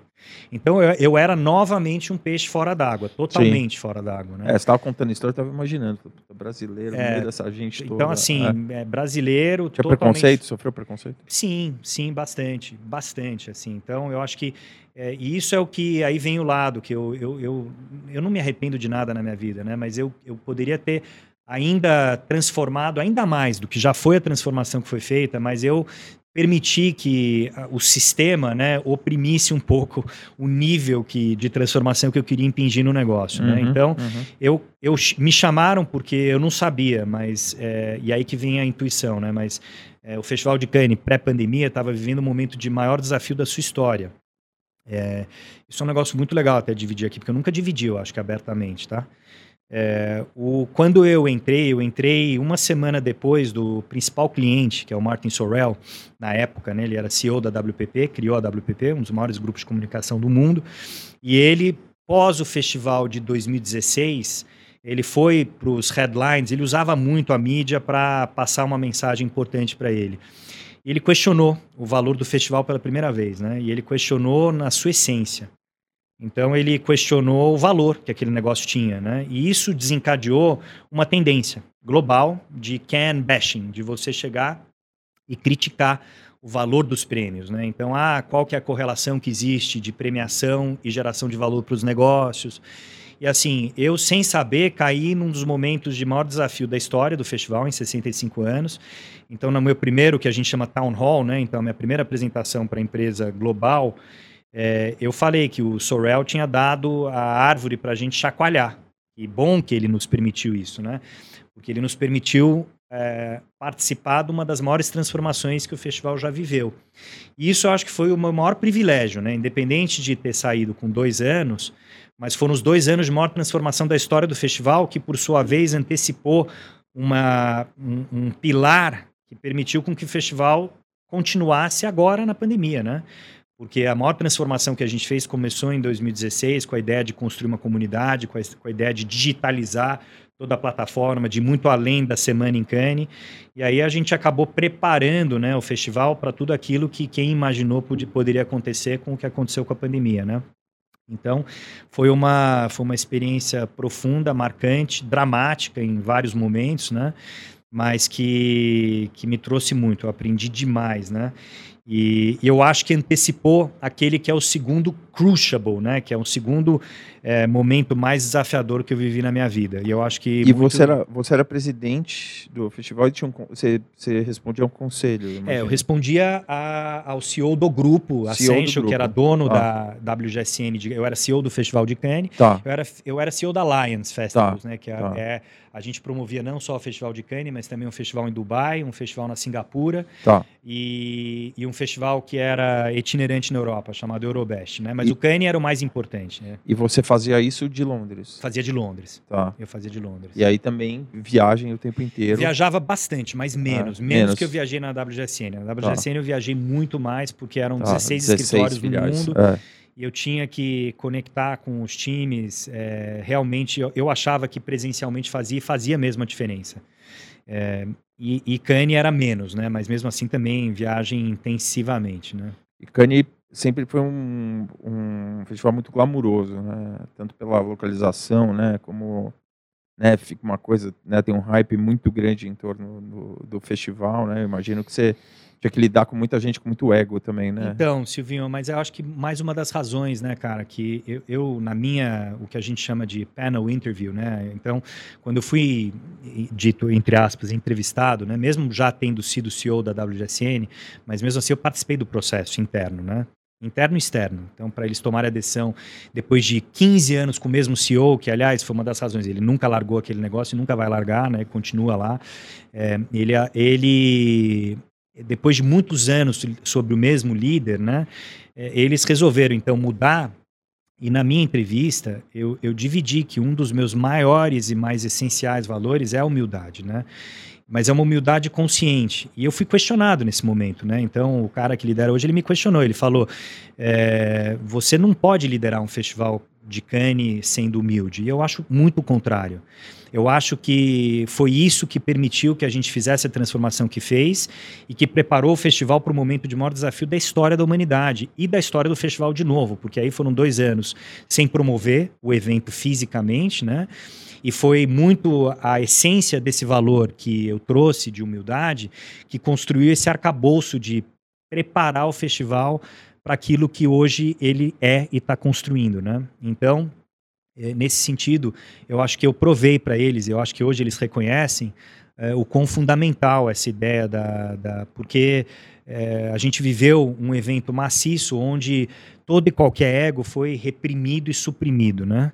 E num nível global. Então, eu acho que a gente está vivendo um momento muito especial de mundo. Como eu falei, eu até numa apresentação em 2019, né, naquela, na Blast You, eu falo que a gente precisa passar por vales de desafio para aflorar esse mundo melhor, né? E eu acho que antecipou mesmo um dos grandes movimentos de transformação da história da humanidade, né? Onde o ego não tem muito espaço, não, sinceramente. É, mas está na. Agora não tem, mas é, eu acho que é natural do ser humano, assim, não tem como, assim. Eu acho que eu, eu já eu lidei com artista a minha vida inteira, né? Então é, é o maior inimigo, é, é, inimigo e às vezes é aliado, né? Porque... É, mas eu acho que no momento que a gente tem a conscientização, né, que o ego ele pode ser esse inimigo e aliado, é, é, é, é muito poderoso isso, tá? Sim. Então, assim, eu tenho a consciência plena que hoje é, a força, a nossa força e a nossa resiliência, ela está muito mais calcada na autenticidade, na verdade, na, ela está muito mais calcada na vulnerabilidade consciente. Então, assim, hoje é, eu falo abertamente, né, como até líder que continuo liderando projetos, etc. Tal, é, eu, eu, falo e sempre fui muito aberto em relação a quem eu sou, em relação à pessoa que eu sou, é, em relação às minhas qualidades, os meus desafios e os meus defeitos. E assim, eu acho que o mundo ele espero eu, caminhe para uma, um, uma verdade muito maior. Porque a verdade. É, a pessoa compra isso. Quando vê que você é autêntico Sim. e você está vulnerável ali, o cara compra. Ele pode. Ele pode Ele pode não eh, seguir outro caminho, mas o cara entende ali que é uma coisa real e. e eu acho, eu é. acho. Eu acho que a gente está. O, o, mundo ele está muito aberto a essa autenticidade, né? A verdade. Eu acho que as pessoas, pouco a pouco, elas vão e não estou dizendo, é muito humano, tá? É você, quando eu falo da verdade, quer dizer, não estou dizendo que a mentira prevalece, né? Mas o ser humano, ele é profundamente idiosincrático. As pessoas, elas, elas são humanas, então a mentira, ela faz parte da, é, o, o deceit, né? Então, assim, mas eu acho que o mundo, ele está caminhando para uma conexão muito mais com, com, com o propósito, com a essência daquilo que é o, o, o que nos joga para frente e tal. Então, assim, um pouco é, disso eu já tinha muito na minha essência, mas que aí vem para o segundo grande evento da minha vida, né? E eu acho que o mais importante, que foi um mês depois de eu sair do Festival de Cannes, né? Por que, que você saiu? Eu sa... Por que, que eu saí? Então, é... eu, eu acho que eu, eu saí por uma série de razões, né? Então, assim, é, eu era uma pessoa fora da caixa lá, é, eu permiti com que o sistema reprimisse aquilo que eu queria construir e ser, né? É, o cara que liderava o projeto e continua liderando nunca aceitou que eu entrasse no negócio, nunca. E, e assim, eles, a, a gente vendeu o braço né, de eventos um mês antes do festival de 2018 e com isso, é, a pessoa que era o líder da área de eventos voltou a ter só Cane, né? Uhum. Então não fazia sentido mais ficar nós dois, né? Entendi. Então é, me tiraram, porque não fazia mesmo sentido ficar nós dois, mas dado o nível e a profundidade da transformação que, que a gente viveu em Cane, eu achei que aquilo não fosse acontecer. E, de novo, eu sou um cara muito sonhador, eu sou meio romântico tal. Então, assim, é, a gente transformou num nível que o negócio quase acabou e de repente em 2018 a gente teve o maior NPS que a gente chama que é o Net Promoter Score, né, que é a nota que você ganha de quem participou do festival foi o mais alto da história. E aí, pô, eu achei que de algum jeito a gente fosse continuar com algum outro formato, mas acabou não acontecendo. E eu acho que foi uma das maiores lições que eu tive, Silvinho, porque eu saí de lá muito frustrado, eu tava muito pesado, eu já estava muito estressado, muito estressado. Eu estava muito pesado mesmo. E com aquilo foi meio que a é um processo muito difícil, né? Foi um processo é, difícil, e tal. é. E aí um mês depois eu estava passando férias aqui no Brasil e, e eu tive aquilo que foi eu acho que o evento de maior transformação da minha vida, né? É, eu acho que a proximidade com a, a, a real é, conexão com a morte, ela muda e muito, né? E, e, eu tive isso num nível profundo, né? Eu tive um acidente seríssimo, gravíssimo, né? Eu não acho que é um acidente. Eu passei mal à noite e desmaiei e, e tive uma fratura craniana que gerou um hematoma e uma hemorragia. Você sabe, eu lembro de você me contar que você não sabia direito por que, que você tinha passado Então, mal. eu não sabia, mas eu acho que era estresse, viu, cara? Estresse. Eu acho que é um pouco Ah. desse, desse burnout que eu tava, né? Tá. Eu tava muito estressado mesmo, eu tava muito frustrado. Na tua vida pessoal também. Na minha vida pessoal também, eu tava Ah. assim, era acho que uma, uma conjunção de tudo Sei. que explodiu junto, assim. Ah, então, tava é um- trabalho, pessoa, sabe, tudo. Colapso assim. nervoso. Foi. E Tá. aí, cara, é... Você estava sentindo isso fisicamente tava antes? sentindo fisicamente, tava. Ah. E eu tava muito cansado mesmo. Então, assim, numa noite eu, eu, eu, eu voltei de um jantar, já me sentindo mal, e, e eu tive esse desmaio, e aí foi perfeito, quer dizer, perfeito no, em tudo que podia dar errado aconteceu. Então eu tive. Perfect Storm. Perfect Storm, porque eu, eu, eu, eu tive uma fratura craniana que gerou um hematoma. Você- você- você- E você estava sozinho. Eu então tava você- com, com a minha ex-mulher e meus três filhos. Mas a hora que você caiu, você Eu estava sozinho. to- Não, eu tava, todos eles acordaram, foi duas e meia da manhã. Aham. Foi um susto grande, assim. Você foi no banheiro. Eu fui, eu acho que eu levantei para ir no banheiro, mas não, Mas cheguei, não nem cheguei no banheiro. Eu não lembro direito. Tá. eu- eu- aí, é, nessa fratura, rompeu uma das principais artérias, né, da nossa... da- e aí, nessa, nesse rompimento, é como se eu tivesse tido um AVC maciço. Eu fiquei com um hematoma epidural e uma hemorragia subaracnoide. E aí, eu tive um negócio chamado, que eles chamam de intervalo lúcido, né? Então, eu achei que estava tudo bem. Aí, duas horas depois, eu comecei a ter uma dor de cabeça lancinante, que é um negócio No, chamado... no hospital. Não, já em casa ainda. Eu não... Te liberaram e te mandaram É, pra casa. Não, em casa eu fiquei desmaiado, chamaram a ambulância, mas eu mandei embora, fiquei bravo com a cabeça em- com cheio de sangue. Não né? tinha, esse que é o ponto mais bizarro. Ah, é o sangue, san- o sangue ficou dentro foi- da tua cabeça. Não Exatamente. teve corte. Não teve corte. Então, Ah, eu não sabia que a dimensão da cagada. entendi, né? entendi. Eu, Ah, não teve sangue. não teve sangue. Se tivesse eu- um sanguinho lá, você já ia, já ia eu pro tive esse hospital. negócio chamado intervalo lúcido, eu tava bem, mas aí depois, no início da. Quando eram umas quatro e meia da manhã, eu comecei a sentir, uma dor de cabeça aí muito pavorosa, assim, pavorosa. E aí eu comecei a vomitar. Isso é quando você tem um. E aí fui, aí, aí resolvi pro hospital. Aí fui pro hospital direto. Quando eu cheguei, fui direto para uma tomografia, saí da tomografia já para a mesa de operação. Aí foi uma craniotomia de sete horas. E eles, eles Rasparam a tua cabeça. Aí sim, aí abriram a cabeça inteira, tal. Eu tive que chegar e tirar um pedaço importante do meu crânio e para drenar, né, para drenar o hematoma e para reconstruir, né, a artéria. E fiquei uns dias na UTI, fiquei uma semana no hospital, mas assim, foi um episódio de renascimento, né? Eu falei, pô, agora minha vida vai mudar, nasci de novo, do nada, quer dizer, olha como a vida muda. Então comecei a me conscientizar de muita coisa, das coisas que eu queria fazer profissional, pessoalmente, das transformações que eu queria ter na minha vida. A gente até almoçou junto, né, logo depois, tal. O que eu não imaginava é que era só o começo, né, da, da, da, da jornada, porque um mês depois eu fui liberado para voltar para Londres e chegando em Londres, no terceiro dia, eu senti a mesma dor, né, com a mesma profundidade. E aí eu falei, aconteceu alguma coisa seríssima, né? E aí eu percebi, eu acho que é muito grave mesmo. E fui aí desesperado, porque eu não estava com meu médico. Aí fui atrás de um médico, outro médico, etc. Tal. Cheguei num, neuro, num neurologista e quando expliquei o meu caso, direto tomografia, quando eu voltei, já estava uma neurocirurgia do lado dele, um semblante super sério tal, e falou, olha, você tem que operar agora, senão você vai morrer.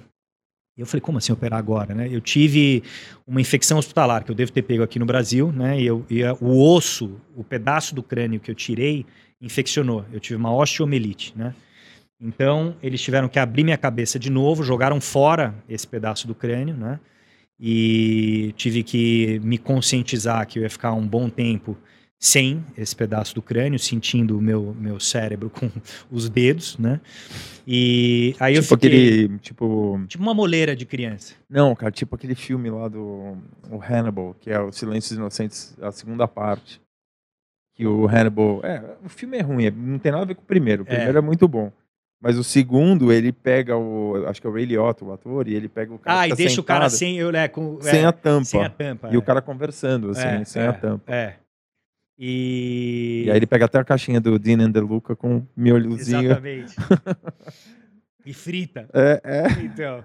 Foi na grelha. Cara, e assim, é, foi aí, foi, foram, foi um período assim, de iluminação mesmo, profunda, porque eu fiquei aí mais uma semana na UTI, depois eu tive, a infecção ela baixou para dura, que é uma camada que cobre o cérebro, aí eu tive que abrir de novo a cabeça pela terceira vez, eu fiz uma terceira craniotomia, aí fiquei mais 10 dias na UTI, e entre idas e vindas, né, eu fiquei 50 dias no hospital com um revólver na cabeça, né, consciente da ideia da morte, mas é isso que é mágico, porque foi um momento de maior serenidade da minha vida mesmo, porque foi quando de fato eu consegui exercer na prática a ideia da temporalidade, né? É quando você consegue exercer o momento presente, porque você apaga o passado, porque não faz diferença, você apaga a ansiedade do futuro, porque também não faz diferença, a única coisa que importa é o presente, porque é o que eu estava vivendo e precisava sobreviver, né? Então, quem teve do meu lado, a minha mãe que ficou comigo todo, todo o tempo, ela falava, é impressionante, não era... Ela fala que eu fui muito forte, mas não é que eu estava forte, eu estava muito sereno e muito em paz, porque eu consegui viver essa ideia da temporalidade. Mas você sempre acreditou que você ia sobreviver?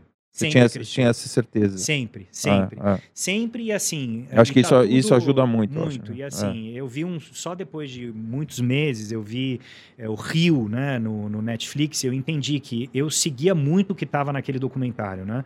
Então, assim, eu no hospital me continuei com um monte de planos, eu me inscrevi na Singularity, que por sua vez acabou me conectando com o projeto que eu estou agora liderando. É, eu me inscrevi na Maratona de Chicago, que foi fundamental para eu conectar mente e corpo. Então, assim, eu realmente visualizava que um ano depois eu ia estar cruzando aquela linha de Chicago. E isso foi super poderoso, porque me fez levantar e me recuperar. E, e, assim, é- não é mágico, é real. É um negócio assim, a mente ela é muito poderosa, né? Então, quando você bota ela... Eu, como já tinha testado a minha mente em vários momentos da minha vida, de reconstrução, de resiliência, de renovação, de é, é, foi mais um, né? E, e- mas foi no momento mais desafiador e chave, né? Porque são nesses momentos chaves que a gente realmente enxerga, né? A nossa força, né? Então, É, o, o Lelo Apovian, a estava falando um pouco dele aqui, que ele teve aqui no programa também, e ele teve. E ele ficou quatro anos, né, com a gaiola na perna, e ele chegou num momento, assim, no terceiro ano, e ele ele tava meio que falando, meu, por que que isso está acontecendo comigo, né? Por que Deus, né? Não sei o quê. Aí ele foi para casa, começou a passar mal, foi no, foi no médico no dia seguinte, e o cara falou, ah, meu, infecção hospitalar, não sei o que. Então tudo que tudo que tá ruim pode piorar, assim, Ah, sabe? sim. Tipo, então exponencialmente. parou de nunca mais reclamou de nada na vida, assim, sabe? Puta, é isso aqui hoje? Puta, beleza, vamos em cima disso aqui, vamos passar por esse desafio, assim. É, eu, eu não acho que. Eu, eu falo muito do momento sereno que eu tive lá, e eu tô sempre resgatando essa experiência, porque quando a gente volta ao nosso mundo mundano, a gente acaba resgatando muitos dos nossos padrões e a gente acaba esquecendo dessa ideia da temporalidade, né? Que eu tento resgatar sempre. Até porque é, quando a gente volta ao nosso dia a dia, é fácil você chegar e resgatar muitos desses padrões. Então eu tento lembrar dessa experiência que eu tive tão profunda e tão marcante todos os dias, ah, porque é o que me faz conseguir chegar e reconhecer e lutar contra muitos desses padrões eu vejo voltar, né? Dessas angústias, das ansiedades, né? Das preocupações que a gente carrega, que são mundanas, e quando a gente se conecta com a ideia da temporalidade, com a nossa essência, eh, fica tudo muito mais profundo e muito mais relevante, né? É, tem um, você conhece um cara chamado David Goggins? Sim. Você leu o livro Sim, dele? eu não Can't li o livro dele, mas eu sei, é muito bom. É, cara, ele falou que é, você está sempre. Quem está passando por dificuldade está sempre negociando com a tua mente, né? Que a tua mente está falando, puta, meu, não vai correr hoje. Tá mó, Sim. meu, tá mó frio, cara. Você vai nadar hoje, tá mó frio. E falou que o problema que você, quando você começa a negociar com você mesmo, é que é, você não vai conseguir contar, nada. Você acabou de falar uma coisa super poderosa que eu aprendi no Hoffman. Eu fiz um negócio que eu, eu recomendo muito, chama o processo Hoffman. Eu fiz é, depois do meu acidente em Londres e tal, e foi um negócio profundo que eles explicam o conceito lá. A gente vive a ideia da quadrinidade. O que é a quadrinidade, né? Nós, como seres humanos, a gente é feito por quatro elementos chaves, né? Onde o nosso espírito é o mais importante. Porque o nosso espírito é a nossa essência. É aquilo que realmente nos define. Mas os outros três elementos é o nosso lado criança emocional, que é o nosso lado mais paixão mesmo, né? Intuição e o nosso lado racional, adulto, intelectual, né? E o nosso corpo, o nosso físico. Então esses são os quatro elementos: espírito, lado emocional, lado racional, intelectual, corpo. O problema é que como seres humanos conscientes, né? E esse é o downside da consciência, né? Diferente dos animais, tal. O cachorro não sofre com isso, por exemplo. Eu amo cachorro, tá? Por quê? Porque eles não ficam com essa, essa dicotomia entre o lado emocional e o lado racional o tempo inteiro. E essa briga nossa, que, é, que você acabou de falar, tá? Que vai do vou comer esse sonho de valsa e vou ter que correr depois para as coisas mais desafiadoras da sua vida, vou mudar de emprego, vou acabar uma relação, etc. Então, assim, é esse lado, essa dicotomia entre o lado emocional e o lado racional que faz com que a estresse venha e que faz com que o corpo padeça e não dá espaço para o teu espírito. Então, você não consegue ser quem você é. Então, muitas vezes, as pessoas que não conseguem se conectar com a essência, é porque elas não conseguem ter esse equilíbrio entre o lado emocional e o lado racional. Então, eu, eu aprendi muito no Hoffman, quer dizer, de, de você ter processos para chegar numa trégua entre ambos. Porque nessa trégua você faz com que o teu corpo floresça e o teu espírito apareça, né? E aí você consegue ser quem realmente você é, que é a tua essência. Então, e aí sim você consegue ser um, um ser muito mais pleno, né? É, mas sem negociação, né? Porque, sem negociação. É, é porque é... senão... Mas esse é o ponto, você é. aprende a começar a negociar do jeito certo. É. Porque assim, o problema é esse, entendeu? É essa, é, é essa briga entre esses lados, do, o lado emocional com o racional, que tanto estressa, entendeu? E aí acaba o corpo padecendo, né? Então muitas doenças, etc., surgem por isso. É, eu tava... Eu tava... Eu, me deu uma deu uma virada de chave assim um pouquinho antes da pandemia em 2019 assim quando morreu o Kobe Bryant assim para mim. Para mim foi uma coisa muito impactante assim porque eu pensei meu esse cara é o super homem né? Tipo cara a força mental dele o cara meu fala um monte de língua tá atleta um dos maiores atletas da história é, tava levando a filha dele para um jogo de basquete num puta helicóptero em, não, na Califórnia e o negócio cai assim então, mas é, é. Aí eu, e eu falei, cara, eu, eu, eu tava muito infeliz na minha, no meu lado profissional, também tava nesse mundo corporativo e não. E eu falei, cara, eu, eu, eu dei uma guinada assim, eu passei a, tipo, sabe, eu tenho tempo, eu passei a levar meus filhos na natação, é, fazer as coisas que eu gosto, parei de trabalhar com qualquer coisa que eu não gostava, assim, sabe? Então, meu, deu uma mudada. Aí, óbvio, veio a pandemia, né, que foi devastadora para o setor de eventos, que é o meu mercado Sim. que eu trabalho hoje, mas é, mesmo assim, essa mudança me fez muito bem para suportar a pandemia também. Porque... Total, graças a Deus você viveu. É, você viveu um é. pouco, então. O que eu vivi, a minha conscientização, ela ajudou muito, né? Porque a pandemia, ela trouxe uma consciência coletiva em relação a essa ideia da finitude, né? E a ideia da finitude, ela é muito poderosa. Então, é, é veja uma... Tem uma um speech famoso do Steve Jobs na, uh, em Stanford, que é uhum. maravilhoso, e ele uhum. fala né, que we are all naked, né, é, already, e, a, e que a consciência da morte, todos os dias, ela nos liberta, porque ela nos tira o medo né, de tudo, de errar, de pular, de desafiar, de fazer coisas novas, etc. Porque isso é uma coisa comum para todos nós. Eu não estou dizendo de novo, tá, que eu consegui me iluminar ao ponto de neutralizar todas as angústias que caracterizam nós, seres humanos. Pelo contrário. Mas eu acho que eu já tenho uma coisa super importante que é a consciência de. Quando você começa a ter a consciência de, pelo menos você começa a, a, a, trabalhar muito melhor, a se conectar muito melhor com as pessoas e com o mundo ao seu redor, né? Então, uhum. Eu acho que legal que você teve isso, porque isso deve ter te ajudado mesmo nesse. Cara, me ajudou muito, porque eu, eu tava num um trabalho que eu estava extremamente infeliz, uma agência enorme, cheia de funcionários. Eu saí, peguei um escritório com uns amigos meus que tinham um outro escritório, uma funcionária, fazia meus horários, voltei a fazer coisa que eu não fazia antes, tipo, eu mandava um e-mail para o agente, daí eu fechava um negócio, daí eu ia no banco fazer o contrato. Antes eu tinha três pessoas que faziam só para assinar um então, negócio. Então, e você vai ver que é. isso é muito, é muito poderoso, é. porque, cara, é, quando você joga a energia assim, é ação e reação mesmo, entendeu? Então, é, eu vivi isso antes da pandemia, depois do meu acidente, eu, eu, já tinha tomado a decisão de só trabalhar com projetos de impacto, de transformação tal. É, e quem poderia imaginar que eu estaria conectado com o que eu estou fazendo hoje, entendeu? Então, assim.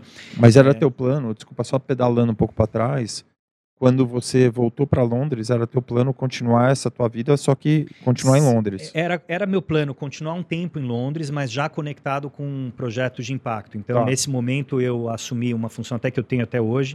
Eu sou conectado à BET, que é o principal evento de tecnologia na educação do mundo. Né? Uhum. E com a educação, eu já comecei a conectar com aquilo que eu queria fazer que por sua vez na Singularity eu acabei sendo apresentado para o Olivier, que é o fundador da Trace. Tá. E a Trace é o principal ecossistema de cultura afro-urbana do mundo. Né? E é uma empresa de mídia, entretenimento, mas com propósito. Sempre teve como propósito usar a música para empoderar e conectar a cultura periférica, né? Uhum. E, e para mim, quando eu conheci o Olivier, no início de 2019, eu falei, é exatamente o que eu quero fazer, porque o Brasil é o país, é o maior país negro fora da África, é o segundo maior país negro do mundo depois da Nigéria, né? É, eu já via que todos esses movimentos de transformação do tecido social já aconteciam até pela minha conexão com tendências. Então, desde o empoderamento feminino, toda a ideia de equidade, toda a ideia de é, igualdade em todos os, em to, equidade em todos os níveis, tá? Então eu já vinha me conectando assim, as organizações entendendo que o propósito é uma mola mestra, muito antes de ESG, muito antes de se falar em ESG. Então eu já sabia que isso ia acontecer. E o Brasil, sendo o país, como eu falei no começo, idiosincrático que é, é um celeiro de oportunidade de transformação, né? Então, é, eu, eu resolvi abraçar, né, e, independente da minha condição de branco, privilegiado, etc., mas consciente desse privilégio e sabendo que as conexões que eu tinha poderiam viabilizar esse sonho grande que era trazer a Trace há mais de 15 anos para o Brasil. Né? O Olivier tentava trazer há muito tempo e ele sabia dos, dos, dos tetos que ele atingia. E aí sim, eu não tinha dimensão da ideia do racismo estrutural, eu não tinha, tá? Era uma coisa que eu tinha dimensão dos problemas que o Brasil tinha, eu só não tinha dimensão do, do tamanho do problema do racismo estrutural no Brasil. E quando eu cheguei, que eu comecei a viver isso, quer dizer, muita gente não entendia por que eu, na condição de branco, esse ou do Festival de Cannes e tal, estava é, liderando um movimento de cultura negra, né? E assim eu fui conectando com algumas das pessoas mais brilhantes que eu já trabalhei na vida. É, eu sou hoje a, a, única pessoa branca do projeto, né? É, minto. É, eu e mais uma pessoa, mas o time inteiro de 12 pessoas é negro. Mas a gente começou isso em 2019. Cê, quando, você, quando você teve essa conexão, você estava em Londres ainda? Quando eu tive essa conexão, eu estava em Londres. Operado. É, aí eu, eu já Porque queria como é que foi? operado. Porque a gente pulou essa parte. Você estava no, no hospital ali tratando, daí com, com, a cabeça aberta. Aí eu já tinha me conectado antes do meu acidente com esse tá. projeto de educação, né, com a tá. PET. Uhum. Mas foi no hospital que eu resolvi chegar e falar: eu quero participar de projetos de transformação. Eu não consigo me imaginar voltando para o Brasil um, um emprego tradicional. É, eu não consigo imaginar, eu só quero voltar para o país se for para fazer a diferença, se for para impactar, tá. se for para usar toda a experiência que eu tive de vida humana, profissional, tal, para conectar com projetos de transformação, né? E assim que eu resolvi para Singularity, porque eu fiz aquele executive program que tem muito na sua essência, né, essa ideia da a exponencialidade transformando a vida de bilhões de pessoas, né? Então eu fui em cima disso e aí que começam a sincronicidade de conexão, né? Porque tá. Foi lá que eu conheci um, um, um cara que tinha sido CMO da Coca-Cola na, na Europa e que quando eu contei o que eu queria fazer e as coisas que eu estava me conectando, ele falou, vou te apresentar o Olivier. Olivier, um negro martinicano, francês, é, visionário, que começou esse projeto lá em 2000, uma revista de cultura urbana underground, que ele comprou, que era de Londres e Nova York, e aí ele criou, um, comprou um canal do Grupo Lagardère de música na África, conectou a marca a esse canal de música e virou uma, um, uma plataforma de mídia e entretenimento calcada na música, mas muito conectada à cultura urbana africana. Uhum. Então, a Trace é uma MTV dos tempos áreos na África, né? Eu sempre uso o exemplo. Eu tive, eu faço parte desse grupo do YPO e eu eu tive no meu no meu no meu é, capítulo lá de Londres uma, um café da manhã com o presidente do Togo. Uma das experiências mais surreais da minha vida, assim, porque o cara tinha dois generais atrás dele e tal. E mesmo que seja aquela aqueles, faixa de Mas era aqueles presidentes ditador, tipo caras... assim, sabe? Ah. Aí o cara com uma faixa de aquele estereótipo, lá, né? Western Africa e tal, dois generais atrás do cara, mas o cara chega e fala quando eu conto do projeto da Trace, ele ficou maravilhado porque a Trace é um household name na África. Então, uhum. eu não sabia que o, o co-founder da Trace era um togolês. Então, o presidente conhecia a fundo, né? a narrativa da Trace, tal, a, a, conexão que a Trace tem. Uhum. O Macron é muito amigo do Olivier, então assim ele está trabalhando com muitos projetos de equidade, de diversidade e tal. Então assim, é, eu já sabia que esse era um movimento inexorável, que essa transformação ia acontecer. Eu abracei com o coração mesmo, o projeto da Trace. Comecei, como eu comecei em 2012 para o grupo inglês, agora um grupo francês, eu sou sócio, e, e comecei o, o, projeto eu, e assim a gente começou essa ideia. Aí eu fui conectando, a primeira pessoa que se conectou é uma das maiores vozes de racismo estrutural do país, chama De Júnior, que é uma pessoa das mais brilhantes que eu já conheci na vida. E é um, agora foi, aí está entre os 11, o Forbes acabou semana passada de falar que as 11 pessoas que você tem que seguir é, no Brasil, né? É, o Instagram, ele é um deles, ele é um dos grandes influenciadores mesmo do país. E, cara, foi a primeira pessoa que acreditou na essência desse projeto, né? E me ajudou a construir a narrativa. Você chegou aqui do zero? Não tinha do nada. zero, não tinha nada. Do zero. E aí a gente lançou um programa de cultura e de empoderamento social, de cultura negra. É, no Dia da Consciência Negra, em 2019, é, a gente lançou na TV aberta, na Rede TV. Que é e... é 20 de Dia 20 novembro. de novembro, é. E aí, em 2019, mas o timeline é super importante, né? Porque naquela época era aquela coisa ainda, muita gente não entendendo, né? O porquê disso. Qual era a necessidade dessa narrativa? O porquê que o Brasil era o celeiro maior dessas idiosincrasias e oportunidades de transformação, né? A gente lançou esse programa em novembro de 2019 o que a gente não imaginava é que 2020 ia ser um dos anos mais importantes em relação à discussão racial dos últimos 200 anos. O Brasil está 40 anos atrasado em relação aos Estados Unidos quando a gente fala da, do empoderamento de uma classe média negra, né?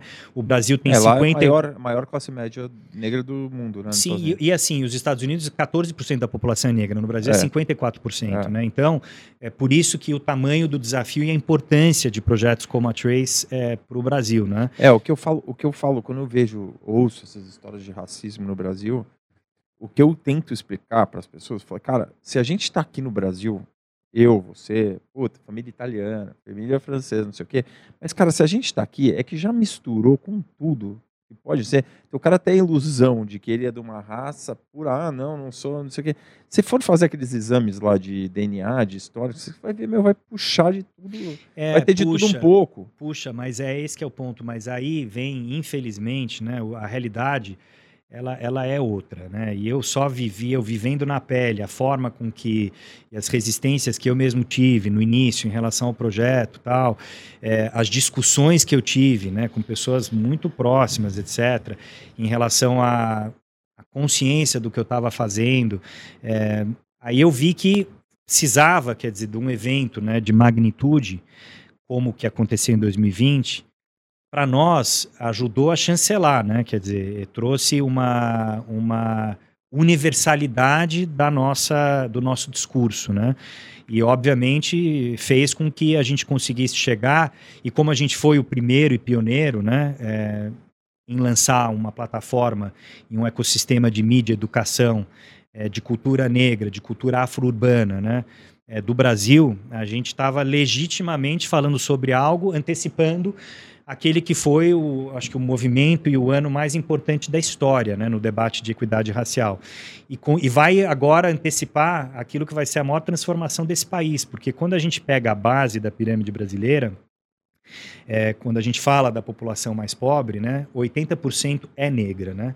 Então, é, a, a gente, se a gente falar de ter, empoderar e construir uma classe média né, poderosa, mais forte, o Brasil vai se beneficiar demais. Né? Então a gente vai criar uma, um, uma espiral exponencial de geração de valor. Né? E todo mundo ganha. Né? Então, é, eu acho que aí vem a minha conexão mais com o universo, etc. Então, assim, tudo que eu estou fazendo hoje está ligado à transformação. Eu estou também desenvolvendo uma startup de liderança humana que fala de muito conectada à ideia da felicidade corporativa, tal, e de você curar aquela que é a doença maior das organizações, que é a infelicidade que as pessoas têm, muitas vezes por não estarem conectadas com aquilo que é a sua essência, né? Mas é porque é muito impessoal também. Né? Então, mas é isso que é o ponto. E é, você tem que criar tem que ser muito mais pessoal, né? Então as organizações que são pessoais, é isso que eu consegui construir, eu tenho no meu exemplo como CEO global, porque foi essa transformação que eu consegui fazer na WGSN, no Festival de Cannes e tal, quando a gente conecta com algo muito pessoal. E eu fui muito criticado. Então, assim, eu no meu, no meu, primeiro town hall da WGSN, que eu reuni a empresa inteira, no mundo inteiro, né? É, algumas em Londres, outras em Nova York, e o resto tudo conectado por vídeo no mundo inteiro. No meu primeiro town hall, meu primeiro slide, eu falo da derrocada da minha família. E isso, antes de eu fazer essa apresentação, eu fui profundamente criticada por até um dos caras que era o meu coach lá britânico, né? Ele falou: "Você tá louco, não faz isso". E eu falei: "Vou fazer". E eu acho que foi naquele momento que se conectaram comigo, porque foi mostrar um momento de maior desafio que eu tive na vida, é, na, até aquele momento, né?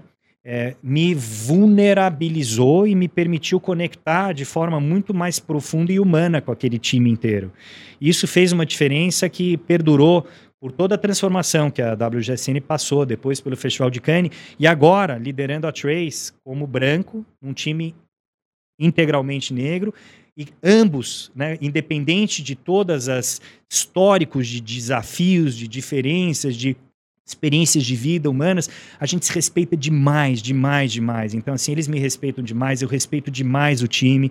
A gente criou uma unidade muito coesa, é, muito, e, muito transformadora. São pessoas que estão transformando em cada passo que estão dando. Uma delas estava ontem, a Kênia, sentada na bancada do Roda Viva tal. Então, assim, assim eu vejo que a humanidade ela se conectando, né?